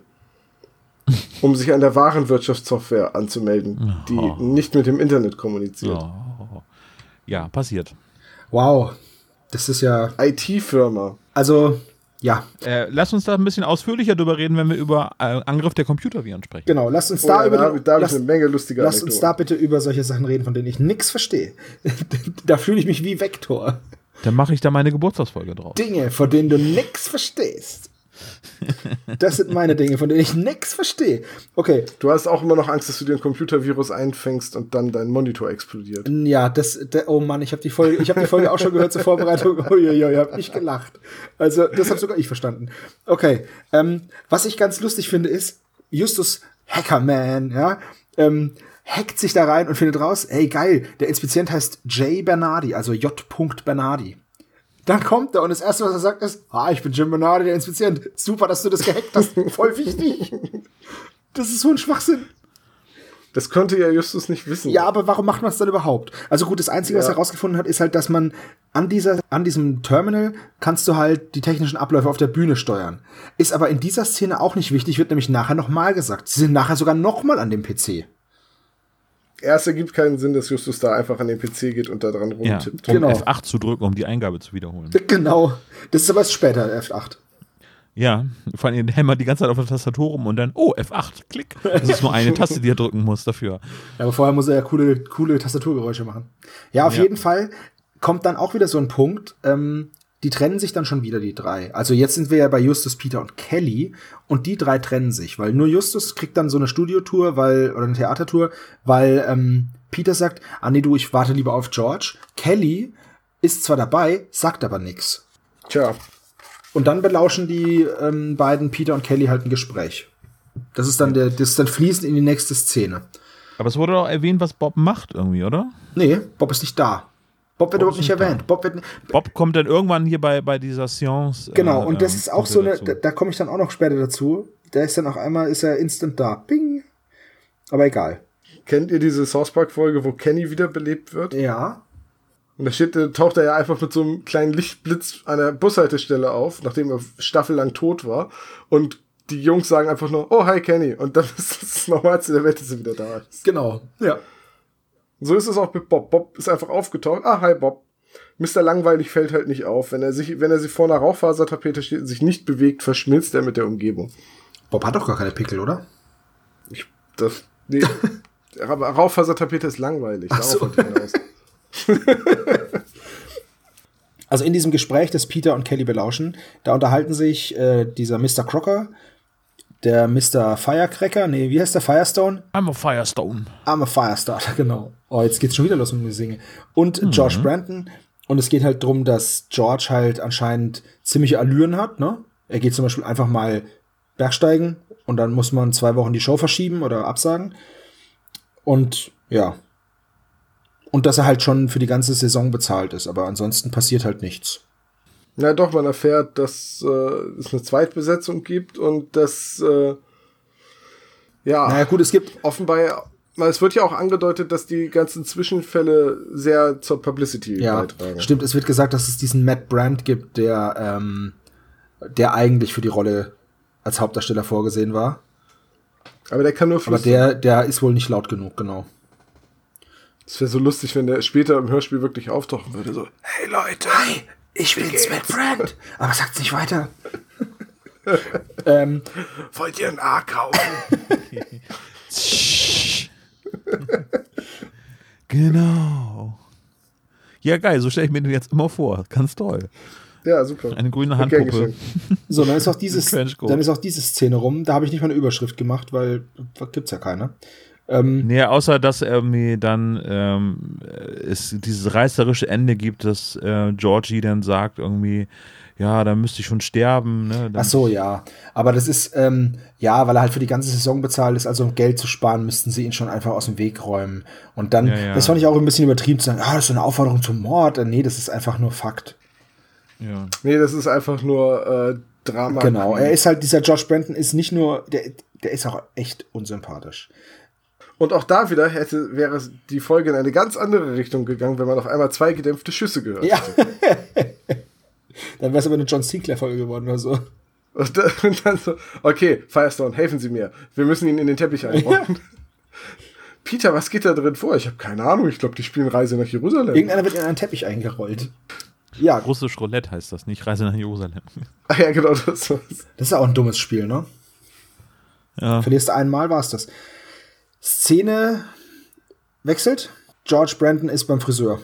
Bei Lovell Madeira. Geht aber ganz schnell. Ja, genau, geht ganz schnell, ähm, weil er muss sich dann ja auch schminken noch und bla bla bla. Und ja, da werden sie halt zu einer Seance eingeladen. Aber La Love Madeira erinnert mich seltsamerweise immer an, ähm, oh fuck, wie heißt er? Kilimanjaro? Nee, aus der Folge, wo der Filmstar verschwindet, der Typ, der mit den Kristallen schwimmen geht. Ach, Also die Folge, wo der Filmstar verschwindet, ist der verschwundene Filmstar. Ja, ja, das, das ist mir schon klar. sagen, Aber ihr wisst, wen ich meine, oder? Der Typ, der dann im Pool fast ertrinkt und Marvel Eckburn Smith.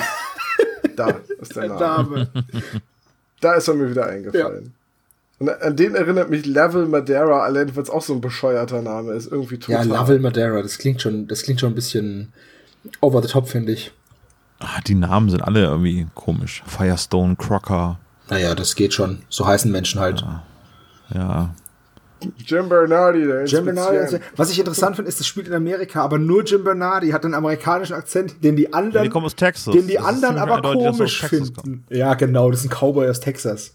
Ja, so habe ich mir den vorgestellt. Und so, Für mich hat er auch Schlangenlederstiefel an und einen Hut. ja, und, Ja. und so eine schwarze Sonnenbrille. Also so eine Pilotenbrille, Genau. aber in schwarz.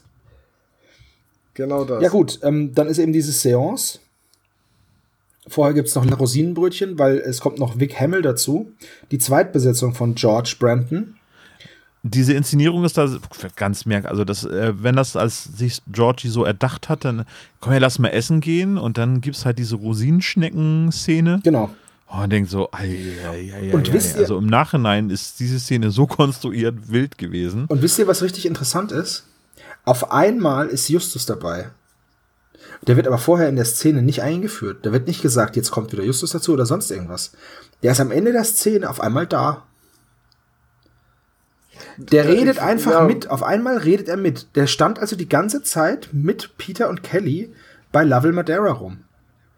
Und auf einmal spricht er mit. Ja gut, da ist da für mich ist da einfach immer ein bisschen Zeit vergangen zwischen dem Gespräch Das belauschen schon. und dem beim Friseur sein und so. Und dann, dann ist Justus halt wieder dazugekommen, weil die Ja, Führung das schon, aber diese Leute, diese, diese Gruppen, ähm, nur Peter und Kelly, dann Peter, Kelly und Justus. Und in der nächsten Szene, wo die Seance dann beginnt, ist auf einmal Bob auch da.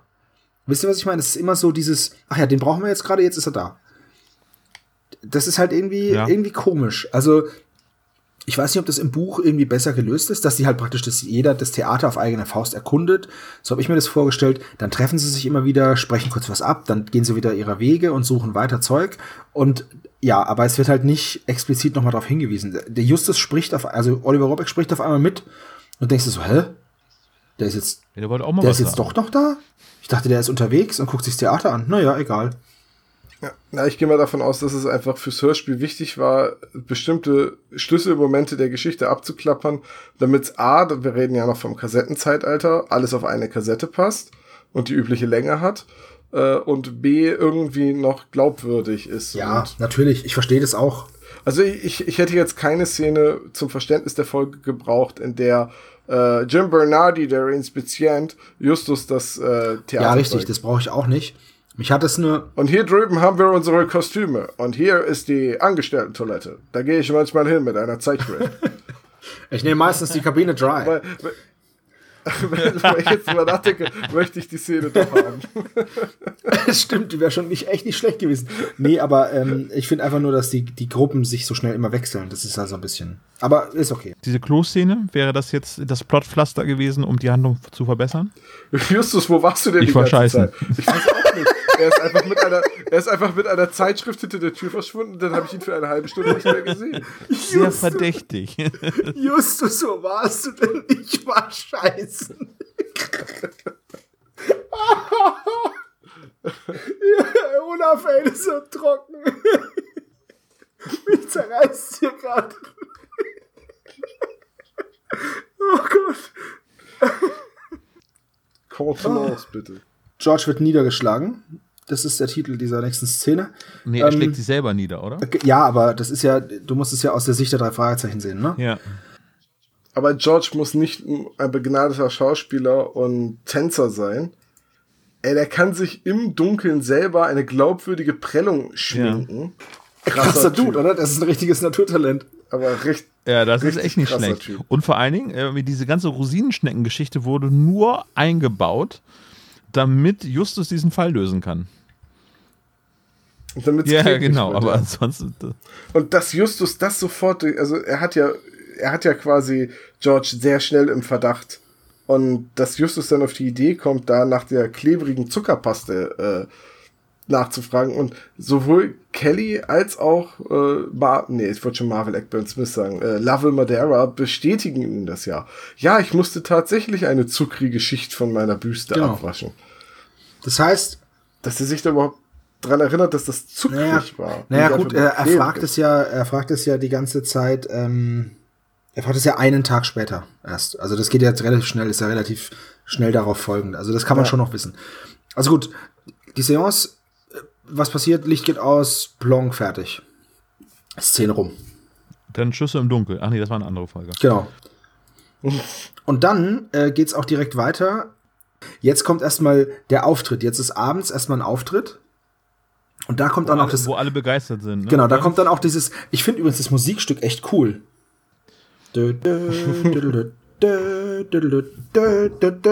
Aus. Und das fand ich ziemlich gut. Aber egal. Dann Applaus und dann explodiert diese, diese, dieser Blitzkasten, wie sie ihn nennen. Ich weiß überhaupt nicht, was das ist. Ich konnte mir da nichts drunter vorstellen. Ich weiß auch nicht, was es ist, aber ich, Wahrscheinlich so eine Special das habe ich mir dann gedacht, ja. Ja, aber ist das denn irgendwie sowas wie so eine Tesla-Spule sozusagen, die Blitze generiert? Natürlich, das ist eine Tesla-Spule und Nee, aber da kannst du halt mit Pyrotechnik Lichtblitze drü draus Ja, das meine ich ja mit einer Tesla-Spule. Gut, dann ist es für Olaf eine Tesla-Spule, für Ja. anderen, alle anderen ist es halt ein Stromkasten, in dem Dinge passieren. Also für mich ist es eine Pyrotechnik-Box. Okay. So. Es hat nichts mit Tesla-Spulen oder Elektrizität zu tun. Es ist Blitz, wie Blitzpulver Okay. halt. Gut, da Tom immer recht hat, ist es jetzt das. Eben. Und ähm, Ja, Tom hat immer recht, recht. außer wenn ich recht habe, dann hat er nicht recht. Außer wir haben beide Dann hat recht. Olaf aber keine, keine Ahnung. Das, das ist ja. Das kommt Ja, richtig. öfters vor. Ich mach den Schnitt, Tom, ne? Und dann kommt eine, ein, ein toller Satz: Küss meine Stirn. Ich küsse deine Augen, Habibi. HDGDL. Küss meine Stirn. Und dann denkt, dann denkt George, er hätte die, die Todesszene in West Side Story äh, nachgespielt, während er da auf dem Boden lag. Und das dachte ich mir auch so, ey, das ist ein bisschen über, over the top. Ich sag das relativ häufig heute, aber es gibt einfach viele Dinge, die so ein bisschen hm, sind. Ist ja deine Lieblingsfolge. Ja, Gott, das deswegen. dir ruhig zu. Ne? Das heißt aber nicht, dass ich sie, dass ich sie jetzt unkritisch sehe. Ne? Man muss da schon fair sein. Also auf jeden Fall ist es dann schon der dritte Anschlag oder Unfall und äh, deswegen, da kommt dann auch diese Szene, ja, ich hätte nicht Macbeth sagen dürfen, deswegen ist das jetzt passiert. Ja. Was ich aber ganz interessant finde, ist, dass George immer sagt, also das macht er ganz gut, dass er immer sagt, ja, war wahrscheinlich ein Kurzschluss, ne? In der Box. Ja, das hat es doch keiner mehr abgesehen. Ich glaube, es geht los. Das finde ich dann. Ja, aber das finde ich se wiederum seltsam, weil er ja gesagt hat am Anfang der Folge, dass es Ja, jemand auf ihn abgesehen hat. ja, Und dann relativiert er alle ist auch wieder wahr, ne? Angriffe Hab ich jetzt auch nicht dran gedacht. Ja, stimmt. Für mich, da, ich dachte immer so, ja, er versucht es halt auch nicht zu hoch zu spielen, künstlich, ne? Also macht wir das er mal ja, fest als erste unglaubwürdige Szene. macht er ja, aber ja. Ja, als erste. Ach Leute, Olaf hat das angekündigt. Dass bis das jetzt war alles cool war. und alles voll gut. Ja. So, Äh, aber, aber ich muss da mal sagen, wo ich dann denke, so, ja, ich hab's verstanden. Es scheint offensichtlich jemand auf Georgie abgesehen zu haben und es ist eine Aneinanderreihung von verschiedenen Attentäten, äh, Atten, Attentaten, Attentaten. Oh mein Gott, Attentäten, Attentäten geil. Ähm, Attentäten, geil, Ja. das ist ja super, ja. Nein, aber irgendwie, es, es sind doch irgendwie, es, zwei hätten noch gereicht, oder? Um, um die Situation darzustellen. Das Ding aber es gibt ist, doch insgesamt fünf. ich, also die, die Büstenszene finde ich unnötig, weil in der Büstenszene nur Leute da sind, die George mag. Sagt er selbst. Ja. Und das Ja, ja, macht, richtig. deswegen macht die keinen Sinn. Die ist aber wichtig für die Auflösung. Genau. Alle anderen sind so coole Phantom der Oper Anschläge, weißt du, so haha, ich verstecke mich im Gebälk, ich werf dir was auf den Kopf. So, das das ist halt Das war eins meiner ja, Lieblingslieder. ne, das ist auch Phantom der Oper, das noch keiner sah. Ich werf dir was auf die Rübe. Kennt man doch. wäre das noch Phantom, der Opa. Wo das Phantom der alte Ach so. Mann sich begrüßen. Oh Gott, ist das schlecht. Das ist eine rote Ja. Grafik. Also auf jeden Fall, äh, wo wir stehen geblieben, ich bin voll raus. Ja. Gut, die, die, die Szene ist dann rum und dann und dann geht's in die nächste. Da ist aber, da wird nur gesagt, dass sie später in der Zentrale sind und dann schon berichtet wird von dem, Ja. von diesem Unfall. Und am nächsten Ja. Morgen fand ich auch interessant, fährt Justus zur Highschool, um Peter ähm, was zu fragen, um mit Peter zu sprechen. Das heißt, er ist wieder alleine unterwegs und wieder mit dem Auto, während Peter, ich weiß nicht, in der Schule ist oder keine Ahnung. Auf jeden Fall ist Peter halt gerade da auf dem Sportplatz und dann kommt auch Kelly dazu und da fragt er sie eben nach dieser, ob das geklebt hat, ob da irgendwas dran war an der Büste. Also da hat er schon den Fall gelöst eigentlich. Ja, aber liebe Chronisten, da Justus hat da ein Auto. Wo kommt dieses scheiß Auto her? Der hat nie ein Auto gehabt. Ja gut, vielleicht, Sonst vielleicht vorher. ist er ja mit dem Auto von, ähm, vor allem ein Fall später, beim Angriff der Computerviren, ähm, wo sich die Jungs mit den Mädels streiten, ähm, sagt er noch, ja, aber meine Tante braucht das Auto und ich brauche später einen Fahrer, also müssen die beiden da bleiben. Ella Badge. Das ist auch so ein bisschen so, hm. Du hattest vor, vor drei Tagen hattest du noch ein Auto. Naja, gut, dann ist es jetzt wohl weg. Ja, ja, das kommt davon, wenn Bisschen. irgendwie der Autor der drei Fragezeichen vorher nie ein drei Fragezeichen Buch gelesen hat. Ja. Aber man muss auch ganz ehrlich sagen, dafür ist es nicht schlecht. Also, Besser als erwartet. Wenn es danach geht, kann ich auch bei der Tour de France mitfahren. Oder ich könnte TKKG hören. Ach, Olaf. Mann, oh Mann. TKKG ist super. Also, Entschuldigung, ich nehme das zurück, du hast Geburtstag. Entschuldigung, Sebastian. Ja. Ich mag TKKG auch. nein, tust du nicht. Aber du brauchst jetzt auch nicht heucheln. Ja, ja. So, also, Justus weiß jetzt also, dass er, hat, er hat zumindest mal eine, eine Vorstellung, was passiert sein könnte, ne? Ja. Und dann ist auch wieder interessant, dass Peter und Kelly dann sagen, so, äh, Justus, tschüss, ne? Wir gehen jetzt ins Theater, weil wir machen jetzt hier tanzen. Wir sind jetzt hier. Und dann gehen die einfach. Und dann macht Justus wieder alleine weiter. Und ich frage mich, warum ist denn Bob nicht dabei? Hätte der nichts machen können, oder was? Wer ist dieser Bob? Ja, wer ist dieser Bob und wo ist er überhaupt? Taucht er eigentlich in der Sprecherliste auf Rocky Beach? Ja, er, ist, er, er spricht ja kurz was zum Schluss. Also er ist fast nicht da. Er ist bei der Seance da. Und sonst, ja. Ja, aber irgendwie Peter und Kelly machen das Ganze, was das Tanzen angeht, und Genau. Justus löst den Fall. Und Bob macht Das halt nichts. Bob hat schon wirklich reichlich Ja. wenig zu sagen. Ja, und dann fährt er, dann fährt Justus eben, nachdem Peter und Kelly ins Theater gefahren sind, fährt er zu Lovell Madeira, um eben auch nochmal diese Frage zu stellen. Ich glaube, da hat sich Bob angewöhnt, Tagebuch zu schreiben. Wahrscheinlich. Übrigens, äh, hier, nächste Szene, zu Hause bei diesem Lovell Madeira, da habe ich geschrieben, Ja. der Verdacht fällt auf Vic Hamill. Das ist nämlich den, den Justus dann als nächstes verdächtigt. Aufgrund der Büste. Weil er ja denkt, okay, wenn, der, wenn der Hauptdarsteller ausfällt, dann wird natürlich die Zweitbesetzung gerufen und ja, dann da- wobei ich fand das sogar relativ komisch, weil da sagt eigentlich nur Peter Passetti, dass äh, Justus ihn verdächtigt. Wahrscheinlich, weil Justus ihn im Buch verdächtig Ja. hat. Und das hat es irgendwie dann in den Text vom äh, Ne? Also äh, der, der, kriegt das mit halt und irgendwie bei, die beiden, die Rosinenschnecken gegessen haben, waren nur Vic und Georgie. genau. Und Justus sagt, das ist interessant. Und dann kommt Peter Passetti und er sagt, ja, jetzt verdächtigt er Justus also Vic. Ja, das stimmt. Also, aber es ist ja auch die logische ähm, Konsequenz, sag ich mal, ne? Also, weil er geht ja, Ja, immer ja. noch davon aus, Ja, dass sein ehemaliger Freund oder, oder Kollege Josh Brandon unschuldig ist. Ja, Was ich aber hier in dieser Szene, da wird erzählt, wie das jetzt mit dem Licht war. Dass der Stecker rausgezogen war und klebriges am Lichtschalter. Aber die Deckenlampe war ja aus. Also, wo zieht man denn bei einer Deckenlampe einen Stecker? Und wieso ist dann der Lichtschalter auch noch bedatscht? Und die Glühbirne war in Ordnung. Da sagt er, ja, die Glühbirne war also in Ordnung. Ja, nur der Stecker war nur raus. Wo ich mir denke, ja klar war die Glühbirne in Ordnung. Du hast ja danach das Licht wieder angemacht. Das ist doch eine dumme Frage. Was, was soll denn das? Nee, die Glühbirne war kaputt. Ich habe sie da schnell gewechselt im Dunkeln, habe sie eingeschraubt. Und also ich, diese Szene, ich check's nicht. Also entweder der Stecker oder der, der Lichtschalter. Und das macht keinen Sinn. Naja, das sind ja nun Scheinwerfer aus dem Theaterbereich, ne? Also die haben schon einen Stecker und äh, die werden über Traversen an der Decke befestigt. So ist es nämlich immer im Theater. Diese ganze Seance-Szene ist Quatsch. Ja. Darauf können wir uns, glaube ich, einigen. wir sollten da auch jetzt nicht weiter drauf Ja, gut. Die ist halt einfach dumm. Die Ja, funktioniert richtig. nicht. Aber hier ist halt wichtig, dass jetzt halt das rauskommt mit den, mit den Brötchen. ja, das ist wichtig. Das ist äh, der, er- das erste richtig starke Indiz gegen Und George und äh, seine. So, und, dann Vic, ja. äh, in der nächsten Szene sind sie wieder alle zusammen im Theater. Da sind jetzt auch alle dabei. Und da stürzt die Bühne, die Bühne ein. Und äh, Kelly, Peter und Justus werden Schauspieler. Wobei ich mir denke, Alter, Just, äh, Peter und Kelly tanzen schon, jetzt machen sie auch noch Schauspieler. Also ich meine, überleg mal, der, äh, der Autor heißt Peter Lorenges. Peter mit Vornamen. Ist klar, dass Peter eine tragende Rolle Meinst in dem? Roman kriegen wird. Naja, Robert Andrews, Robert Arthur hat die Geschichte nicht geschrieben und zack. Da bin ich ja gespannt. Oder ist da, ist das schon einer Da bin ich mal gespannt auf die nächste Folge von Bob Nevis. Wie das dann wird.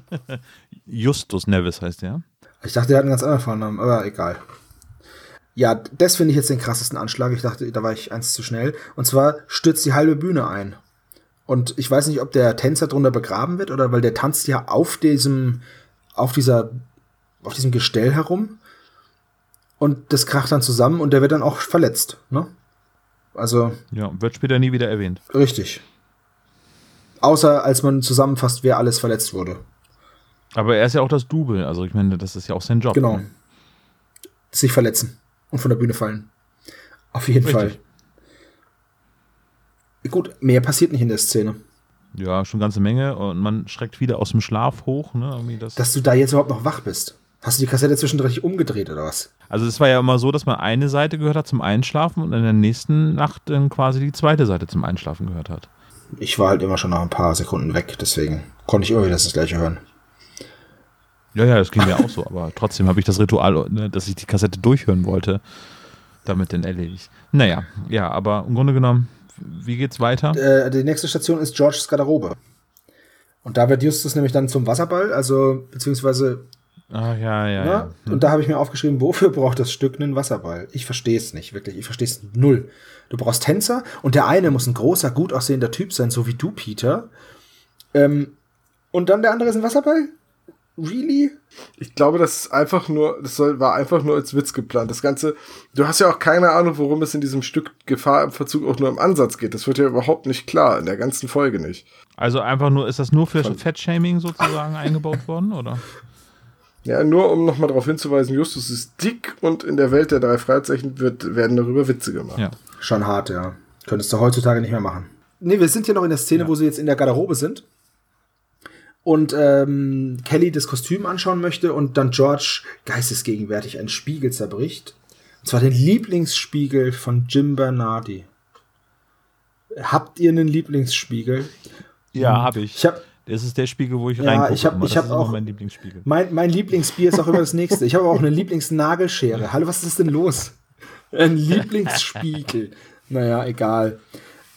Auf jeden Fall, und da kommt dann auch wieder so ein bisschen so eine überhebliche Ader von diesem George Brandon zum Tragen. Ja, soll der Garderobier wegmachen. Alter, wenn ich was kaputt mache, dann sorge ich dafür, dass es auch wegkommt. Nee, aber das sagt er doch schon mit diesem Akzent, oder? George sagt nichts mit Akzent. Ah, nee, George Ja, sagt das ja. Das soll der, der, Ja, der Garderobier wegmachen, dann gehen sie raus und dann verbrennt sich dieser Garderobier eben. Und aber diesen Schrei, den habe ich da auch nicht verstanden. Da wird auf einmal dann geschrien und da habe ich erst gedacht, dass das dann äh, hier äh, Inspektor Cotter ist, der schreit, aber das ist der Garderobier. Das ist der Garderobier, Genau. der reingekommen ist und gesagt hat, natürlich mache ich das weg. Und der dann an das Kostüm gefasst hat und sich Ja. dann da verbrannt hat. Und ich habe ich frage mich jetzt wirklich, was da an dem Kostüm dran war. Juckpulver. Das hätte aber doch nicht. Also es muss ja irgendwas sein, was, wenn man Wasser drüber kippt, dass es dann besser wird. Ja. Stimmt. Wäre Säure gewesen und da wäre Wasser Ja, eben. gewesen. Vielleicht war es was Basisches. Oh Gott, Dr. Knobel wird mir den Kopf abreißen, wenn ich was Falsches sag. Ähm, ja, keine Ahnung. Also auf jeden Fall war das halt der Anschlag. Und dann, und das ist jetzt noch die, dann in der Szene ist es nämlich dann auch so, dass Justus dann noch mal schnell an den Rechner geht von diesem Jim Bernardi und dann halt rausfindet, dass was geändert wurde an diesem Drehbühnenbefehl, dass das irgendwie so geändert wurde, dass wenn man das eintippt, dass das dann, also wenn man irgendeinen anderen Befehl eintippt, dass dann die Drehbühne sich bewegt. Dass das dann eben die, dieser Anschlag war. Im Grunde genommen war es dann auch das. Und dann, ähm, am nächsten Tag haben dann äh, Justus, Peter und Kelly ihren ersten Auftritt, was ich bemerkenswert finde, nachdem sie abends gesagt haben, hey, lass mal mitmachen. Und am nächsten Tag haben sie einen Auftritt vor Publikum. Und danach fahren sie total aufgekratzt nach Hause und dann kommt es zu dieser Verfolgungsjagd mit Schießerei. Richtig. Peter sagt noch ganz kurz, hey, lass uns was machen, lass uns tanzen, lass uns Ja, ich will- Aber erinnere ich mich denn nicht richtig, dass Bob da mit im Auto sitzt? Genau, da ist Bob Ja, da mit ist dabei. Bob wieder da. Ja.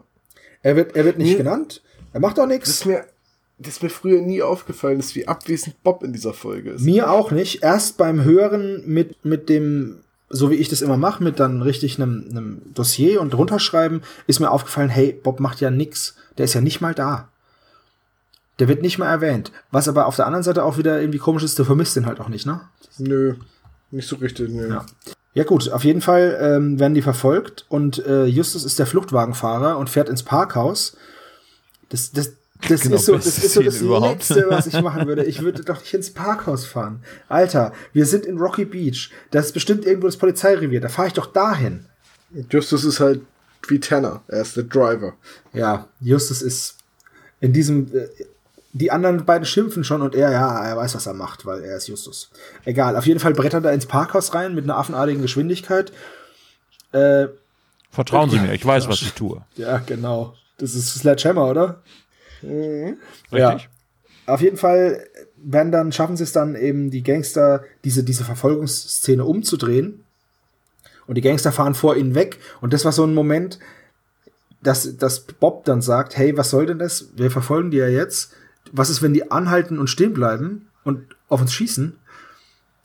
Und ich mir gedacht habe, ja, genau. Das hätte ich gemacht. Aber die lassen sich von Justus halt aus dem, aus dem Gebäude jagen und äh, fahren dann gegen die Schranke und die Reifen werden zerfetzt von diesen Reifenschlitzern und dann fallen sie noch aus dem Auto raus und sind K.O. Vor allem, sie überleben den Unfall und sie fallen, also wenn jetzt die Reifen platzen, ne, der Wagen wird dann ja unkontrollierbar, der kann sich überschlagen, gerade bei dem Tempo, ne? Passiert alles nicht. Aber sie müssen ja irgendwo gegenfliegen. Genau, dass und sie- trotzdem, die beiden fliegen aus dem Auto raus und sind einfach nur bewusstlos. Sie verletzen sich sonst nicht. Vor allem, wie, wie, wie das auch gehen soll, also physikalisch, ne? Die Kraft wirkt ja nach vorne und sie fallen aber zur Seite raus. Ist ja, ist ja ein Cabrio, mit dem sie verfolgt haben, ne? Also, Ist es so? Die sind erst gegen die A-Säule mit den Köpfen geknallt, damit sie bewusstlos sind und sind dann Seit- irgendwie, seitlich ne, rausgekippt. Beim Poolbillard, Einfallwinkel, Ja, dann ja. Ausfallwinkel, sind sie dann wieder zu den Seiten ja, rausgeschmissen. es ist also ziemlicher Käse. Die beiden müssten sich eigentlich richtig schwer verletzen Ja. bei so einem Unfall. Genau. Pass passiert aber nicht. Und vor allem auch, Naja, aber nur wenn die Reifen platzen, müssen sie sich nicht zwangsläufig überschlagen. Ich würde eher vermuten, dass sie dann nicht mehr lenken können und dann einfach gegen. Aber bei dem Tempo, wenn dir bei dem Tempo ein Reifen platzt, boah, das ist aber schon Ja, gefährlich. Aber es, es Also das Ding ja ist halt- Ja, mir, mir ist mal auf der. Autobahn ein Reifen geplatzt. Äh, am Anhänger. Echt scheiße. Am Anhänger, aber auf dem Anhänger war ein Fahrzeug. Also das, ich war, ne, gespannt halt. Das war schon gruselig. Wenn da jetzt alle Reifen platzen oder zwei, ich weiß nicht, was passiert. Keine Ahnung. Ich will es auch nicht rausfinden, aber ja, auf jeden Fall Masken runter und es sind Vic, Hamill und Jim Bernardi. Die überraschend. Zweitbesetzung und der Inspizient. So. Ja, und dann Kommen wir zur letzten Szene, ne? kommt ne, zur vorletzten und zwar sind wir jetzt an dem uncoolsten Ich löse den Fall auf Platz, den man sich vorstellen kann, neben einem Parkhaus. Ähm, und zwar, Ja, okay, auf dem Klo wäre vielleicht auch Ja, nicht die drei ne? Fragezeichen sind halt Street geworden. die sind halt, die haben richtige Street Credibility. Und Wahnsinn, jetzt habe ich den schon zweimal verwendet, das, diese Vokabel. Unglaublich. Hätte ich nicht gedacht, dass ich sie jemals einmal hier unterbringe. Egal. Ähm, wisst ihr, was interessant ist an der Szene? Kelly war die ganze Zeit mit dem Auto. Hat aber nichts gesagt. Ja. Weder bei der Verfolgung noch sonst wo. Und aus diesem Interview, das Naja, sie. Peter hat den Kofferraum geworfen. Das Ach so, was sollst ja, gut, okay. Sagen, hm. ne? Vielleicht ist Kelly auch tot, weil durch das Auto geschossen, weißt du so, und dann. Naja, aber eigentlich ja nicht, ne? Also ich fand es einfach nur komisch, dass sie halt. Nee, es könnte aber auch sein, dass sie ausgestiegen ist, weil sie ein Parkticket holen wollte, weil sie ans Parkhaus gefahren sind. Ach so, meinst du, sie haben noch kurz angehalten und dann ist sie ausgestiegen und jetzt wartet sie da? Naja, also rein theoretisch hätten sie ja so einen Parkzettel ziehen müssen, ne? Stimmt, weil die Schranke gar nicht hochgeht dann. Ja, weil die fahren ja raus. Naja, gut, vielleicht ist es auch so, dass die Einfahrt ohne Ticket geht und die Ausfahrt mit Ticket. ja, aber wie wird das denn abgerechnet? Das ist ja total super. Ja, gute Frage. Also in Messeparkhäusern ist es so.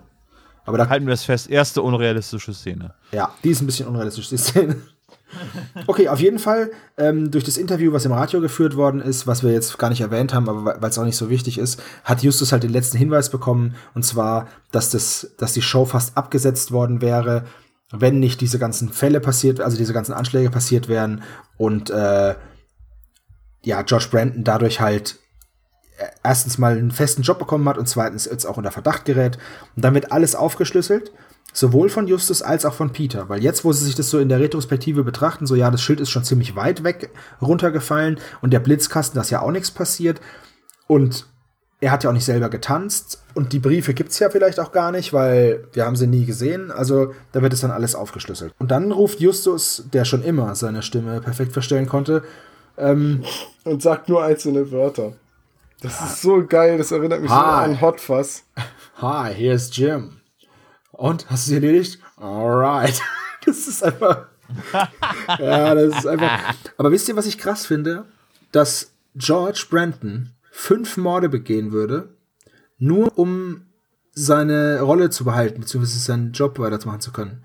Justus, Peter, Bob, Kelly und Vic. Weil den sollte der, der Jim Bernardi nämlich auch noch ausschalten. Und äh, den, also ich meine, er hat auch in Kauf genommen, dass sein Double Genau, auch genau. Dass das Double sich verletzt, das hat er auch noch in Kauf genommen. Exakt. Also übelst skrupellos. Dann, ein ganz schöner kleiner Strolch. genau, aber was für ein Strolch. du. äh, dann, wird, dann wird die Polizei gerufen und dann kommt eine Szene, dann ist die Szene auch rum. Und dann kommt eine Szene, die ich ziemlich interessant fand und die es vorher noch nie so gab und danach weiß ich es gar nicht. Und zwar hat zum ersten Mal ein Fall ein juristisches Nachspiel. Weil sie sind nämlich dann im Gericht. Gehen dann raus und dann wird gesagt, was er für eine Strafe bekommen hat, der, der ähm, George Brandon. Passetti macht das doch. Ja, aber sie sind ja trotzdem im Gericht. Ja. Sie kommen ja dann da raus. Die waren mit im Gericht. Und das finde ich interessant. Oder könnt ihr euch an eine Folge erinnern, die irgendwas mit, mit, mit der Judikative zu tun hat?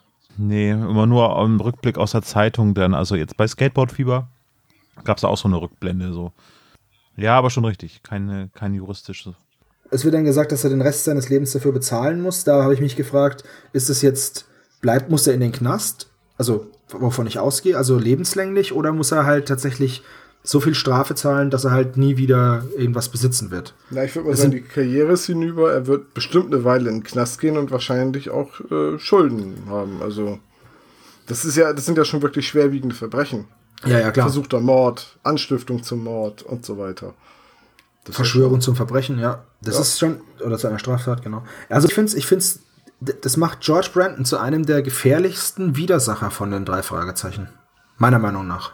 auf jeden Fall zu einem der skrupellosesten. Ja. Ja, richtig. Also der könnte, Ja. der würde eine wirklich hohe Haftstrafe bekommen. Ja, und dann äh, gibt es natürlich noch vor dem, vor dem Gerichtsgebäude die, die schöne Szene, wo dann kreischende Fans auf Peter, Kelly und die anderen zugerannt kommen, weil sie Autogramme wollen von Peter und dann noch rausfinden, dass Justus ja der Wasserball ist. Dann wird sich noch kräftig darüber amüsiert, was er für ein fetter Depp ist. Und dann wird, ja, dann ist die Folge rum und es wird rausgelacht. Richtig. Ja. Alright. Da sind wir durch. Hey Dude. Oh. So, dann äh, kommen wir zum Fazit, wa? Ja. Ich Und glaube, es ist schon deutlich geworden, dass wir jetzt mit unseren erwachsenen Ohren nicht mehr so riesige Fans der Folge sind. Äh, sag ich was dann dazu? Sebo, fang nee, an, ich fange nicht genau. als erstes an. Macht ihr mal bitte. Ne? Du willst nur, dass am Ende dann das positive Feedback kommt, ne? Nee, ich, ich, ich wie gesagt, ich habe ja die meisten, die meiste Ja. Kritik habe ich Aber- ja geäußert. Ist legitim? Ja, würde ich fast gar nicht sagen, dass du die meiste Kritik. Du hast sie sehr doch schützend in deine Arme genommen, diese Folge. So, Ähm, so. Zu Recht, zu Recht. Äh, wir haben uns im Vorgespräch schon drüber unterhalten. Ich, äh, ich fange jetzt einfach mal an, Tom. mach mal. Ich kann mit der Folge gar nichts anfangen, weil sie für mich irgendwie alles nicht drei Fragezeichen ist. Äh, die die ähm, Verantwortlichkeit innerhalb der drei Detektive wird total durcheinander geworfen. Äh, normalerweise ist Bob derjenige, der flirtet. Das macht in dem Fall Peter oder er ist halt der Frauenschwarm. Ähm, Justus ist der Fahrer. Es gibt keine Recherche, es gibt keinen. Ach, ich weiß auch nicht. Es gibt diese Schießerei, es gibt diese übertriebene Gewaltbereitschaft des äh, Antagonisten. Es ist null mysteriös, bis auf diese inszenierte Seance, irgendwie, die da stattfindet. Aber ansonsten, weiß ich nicht, kann ich da nicht so viel mit anfangen. Das mag daran liegen, dass ich mit den Klassikern groß geworden bin und zu dieser Crimebuster-Ära dann eine längere Pause hingenommen hat. Und wenn ich dann so höre, Sebos erste Folge ist das gewesen, für ihn ist das, äh, also meiner Meinung nach ist das dann für dich, ist das typisch drei Fragezeichen, für mich ist es es gerade eben nicht, deswegen kann ich da mit nicht so viel anfangen. Im Grunde genommen ist die Geschichte gar nicht schlecht, äh, also die basiert ja auf äh, Tatsachen, soweit man das in die Welt der drei Fragezeichen nachlesen kann, von daher ist es ganz interessant, aber es gibt halt einige Punkte, wo man denkt so, das ist nicht so richtig geil geworden hier. Tom, möchtest du oder soll ich? Nö, lass mich ruhig. Also, ich, wie gesagt, ich verbinde mit der Folge sehr viele Erinnerungen. Es ist eine Folge, die mich durchaus geprägt hat. Das ist so, diese Folgen und Musikpiraten und äh, Automafia und so. Äh, das ist alles Folgen, die mich sehr, sehr geprägt haben. Das gehörte für mich, das war für mich immer die drei Fragezeichen. Jetzt mit der erwachsenen Sicht drauf oder mit der tieferen Sicht, weil man sich jetzt mehr mit der Thematik auseinandersetzt, ist diese Folge sehr, sehr untypisch. Das merkt man vollkommen. Äh, sie hat eine Menge Logiklöcher. Sie hat eine, sie verzichtet komplett auf meinen Lieblingsdetektiv. Und trotzdem mag ich die Folge irgendwie immer noch. Und das ist aber ganz klar Nostalgie. Eigentlich kann ich mich Tom da fast in allen Punkten anschließen. Es war meine erste Folge, wie Olaf das richtig gesagt hat. Ähm, für mich waren das die drei Fragezeichen, weil ich nichts anderes kannte. Und ich habe mich dann später gefragt, warum die die ganze Zeit irgendwelche, irgendwelchen Geistern hinterherjagen, weil sie haben ja jetzt coole Kriminalfälle gelöst und jetzt auf einmal glauben sie an Geister und Gespenster. Das war für mich dann damals, genau wie für Olaf, halt nur vice versa, ne? also nur umgedreht. Und ich mag die Folge immer noch, weil es eben die erste war. Natürlich ist es nostalgisch verklärt und ich habe ja jetzt auch einige Lücken aufgezeigt, die mir, die mir aufgefallen sind. Und sie ist ein bisschen seltsam mit der Verteilung, wer, also im Endeffekt sind die drei Detektive nie zusammen unterwegs bis zum Schluss. Da dann einmal kurz und ganz am Anfang. Also ganz, eigentlich recht krude, aber ich mag sie immer noch, weil es halt meine Kindheitserinnerung ist und meine allererste Folge, die mich halt an die drei Fragezeichen herangeführt hat und es hätte mich schlechter treffen können, sage ich mal, ähm, mit, mit der ersten Folge. Ich verstehe aber auch vollkommen die Kritik von dir, Olaf. Also das ist ganz klar. Gesucht wird also der Hörer, der die äh, erste Folge Todesflug gehört hat. Und, und der da bei den drei Fragezeichen geblieben ist, hat sich gedacht, Mensch, geil. Bitte melde dich. Wobei ich mir nicht vorstellen kann, dass der da bei den drei Fragezeichen geblieben ist, weil der hat dann die nächste gehört und gesagt, ja, das ist ja gar nicht so wie Todesflug, ist ja voll blöd. Ja, ist ja irgendwie Akte X. Ne? Tja, bleibt fast nichts mehr zu tun, als den Klischee-Koeffizienten zu bemühen. Dann hau mal raus.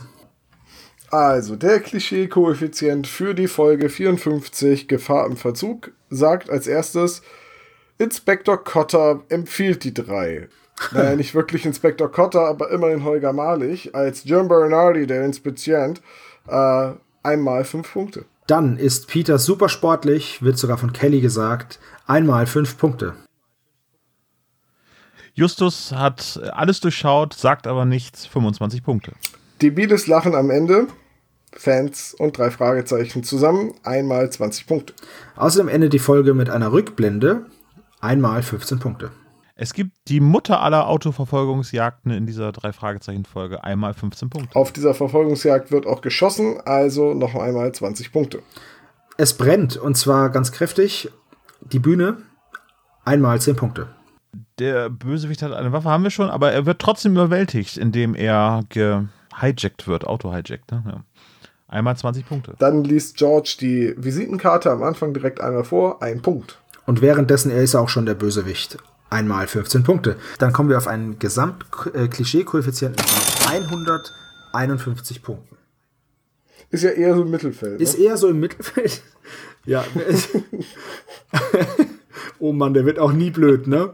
Nee, die. Der war schon immer blöd. Ja. Wisst ihr, was auch blöd ist? Hm? Dass die Folge rum ist. Aber zum Abschluss nochmal, vielleicht ein kleiner Lacher. Kuchen. Wie heißt die Mutter von Benjamin Blümchen? Na sag. Mutter Theresa. So.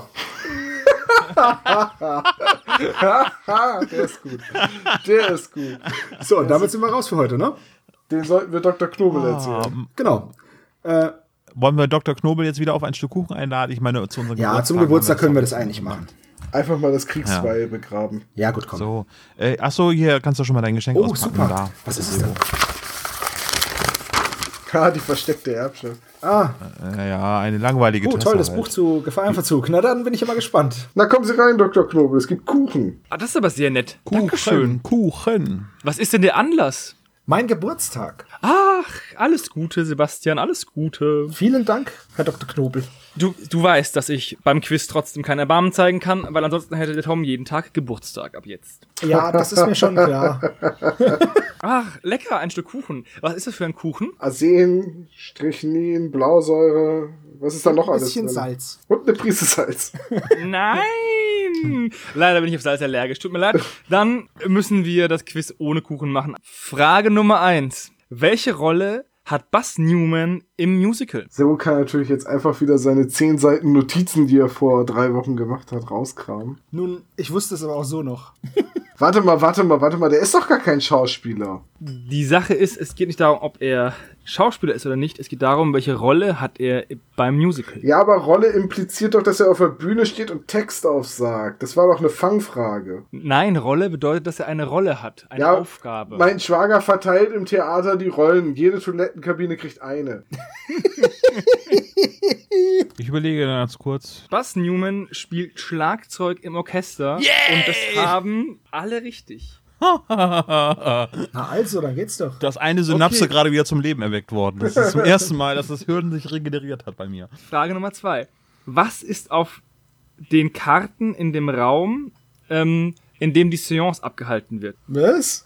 Was für Karten? Bildern, Karten, was an der Wand hängt. Ah, ja, so. ja, ja, klar, klar, klar, klar. Da bin ich, da bin ich beim Hören so drüber gestolpert. Ja, das ich haben wir, auch. Das haben wir gar nicht angesprochen in der Folge. Und ich hab's äh, mir Dass dieser, aufgeschrieben. dass Ich dieser. Marble Eckburn Smith, nee, wie heißt der Verrückte in dieser Folge? Ähm, Sebastian? Sekunde. Ja.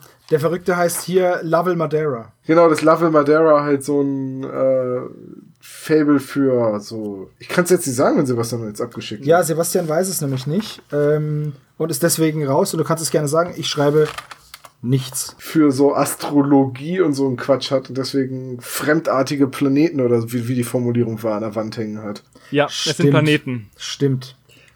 Tom und Olaf haben es richtig, Sebastian hat es lustigerweise falsch. Also ich habe Psotik gefunden eingegeben. Okay, Frage Nummer drei.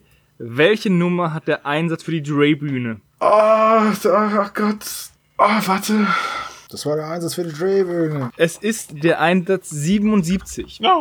Okay, wie heißt George Stunt Double? Au. Oh Gott. Olaf? Ich habe keine Ahnung. Das Stunt-Double heißt John Warren. Und Sebastian hat es natürlich richtig, weil der sich aufgeschrieben hat. Nee, Sebastian hat sich's auch gemerkt. Aber danke. Frage Nummer 5. Wie viele Anschläge gab es auf George, bei denen die drei Fragezeichen anwesend waren? Oh, das kann man ja durchzählen. Bei denen sie anwesend waren. Ja. Das kann man durchzählen, ja. Mehr, mehr fallen mir nicht ein. Wohlgemerkt, bei denen sie anwesend waren. Mhm. Sebastian, deine Antwort? Ich denke noch nach. Nein, du blätterst. Drei, Warte, warte, warte. Ich habe das Zwei. Fenster nicht offen. eins. Ich sag's einfach fünf. Ja, es sind fünf. Boah, es echt? Ist ähm, das Runterfallen des Schild. Es ist der Anschlag mit der Büste. Es ist die, das verseuchte Kostüm. Es ist die Blitzbox. Und es ist der Anschlag auf, den, auf John Warren, wo man ja denkt, es wäre George. Aber das ist doch die Bühne. Die Drehbühne. Der explodierende Blitzkasten. Ach nee, der explodierende Blitz. Ah, ich habe die Drehbühne und den Blitzkasten in, irgendwie in eins geworfen. Ich habe den jetzt nicht mitgezählt, weil ich gedacht habe, na, irgendwie das, der Anschlag galt ja im Stunt-Double. In dem, in der Situation der Geschichte gehen die ja davon aus, dass der Anschlag dem George gilt. Und erst am Ende kommt ja raus, dass es, Obacht, Spoiler, ja alles gefaked ist. Achso, ja, ich habe eh drei geschrieben, von daher bin ich völlig ab von fern und. Ich habe nämlich, ich hab nämlich kurz noch überlegt, mit dem Auftritt und der Blitzbox und, dem, und der Bühne, wie das war. Dementsprechend ist dieses Quiz vorbei. Und Sebastian hat vier richtige, Tom und Olaf jeweils zwei. CS la vive, wie der Franzose sagt. Ja, so sagt er das. Ja, so to say. Ähm, Sebastian, das Stück Kuchen werde ich meiner Schwiegermutter mitnehmen. Danke für die Einladung. Ja, ähm, jederzeit wieder. Ja, Sebo, der Kuchen ist ausgesprochen lecker. Dankeschön. Ist da Leberwurst drin? Bisschen. Ich hätte erst gedacht, das wäre Schokomousse, aber ist doch Leberwurst, ne? Ja, ich habe mir halt gedacht, was Gesundes. Ja, sehr gut. Ich mag Leberwurst. Noch ein bisschen Schnittlauch oben drauf als Verzierung. Sehr lecker. Ja, es ist so schön, dass du nur einmal im Jahr Geburtstag hast. Danke, Tom. Freut mich auch. Sonst würde man sich an diesem Kuchen bestimmt überessen. Uber heißt das im Okay, Englischen. ich habe Uber. euch eigentlich, ich euch, ich habe euch eigentlich nur ein bisschen verarscht. Ich wusste ja, dass Dr. Knobel wiederkommt und habe diesen furchtbaren Kuchen gebacken. Ich habe noch einen richtigen hier. Oh, oh, zeig mal her. Hier, guck mal. Die Hier, hat meine mal. Oma gemacht. Ja, guck mal, geh mal ganz nah ran. Ja, hier, guck doch. Ja, hier. Das war also der spezial gelagerte Sonderpodcast mit der Geburtstagsfolge von Sebastian. Ja, ich freue mich tierisch. Happy Birthday to me und Du- ähm, euch viel Spaß. Du hast noch ein bisschen Torte an der Nase. Ach, echt? Ich mache jetzt einen großen Schritt in mein Bett. Mach, Mach das. das. Und ich bin Jim Bernardi, der Inspizient. Bis zum nächsten Mal. Bis zum nächsten Mal, Howdy. Ciao. Ciao. Servus.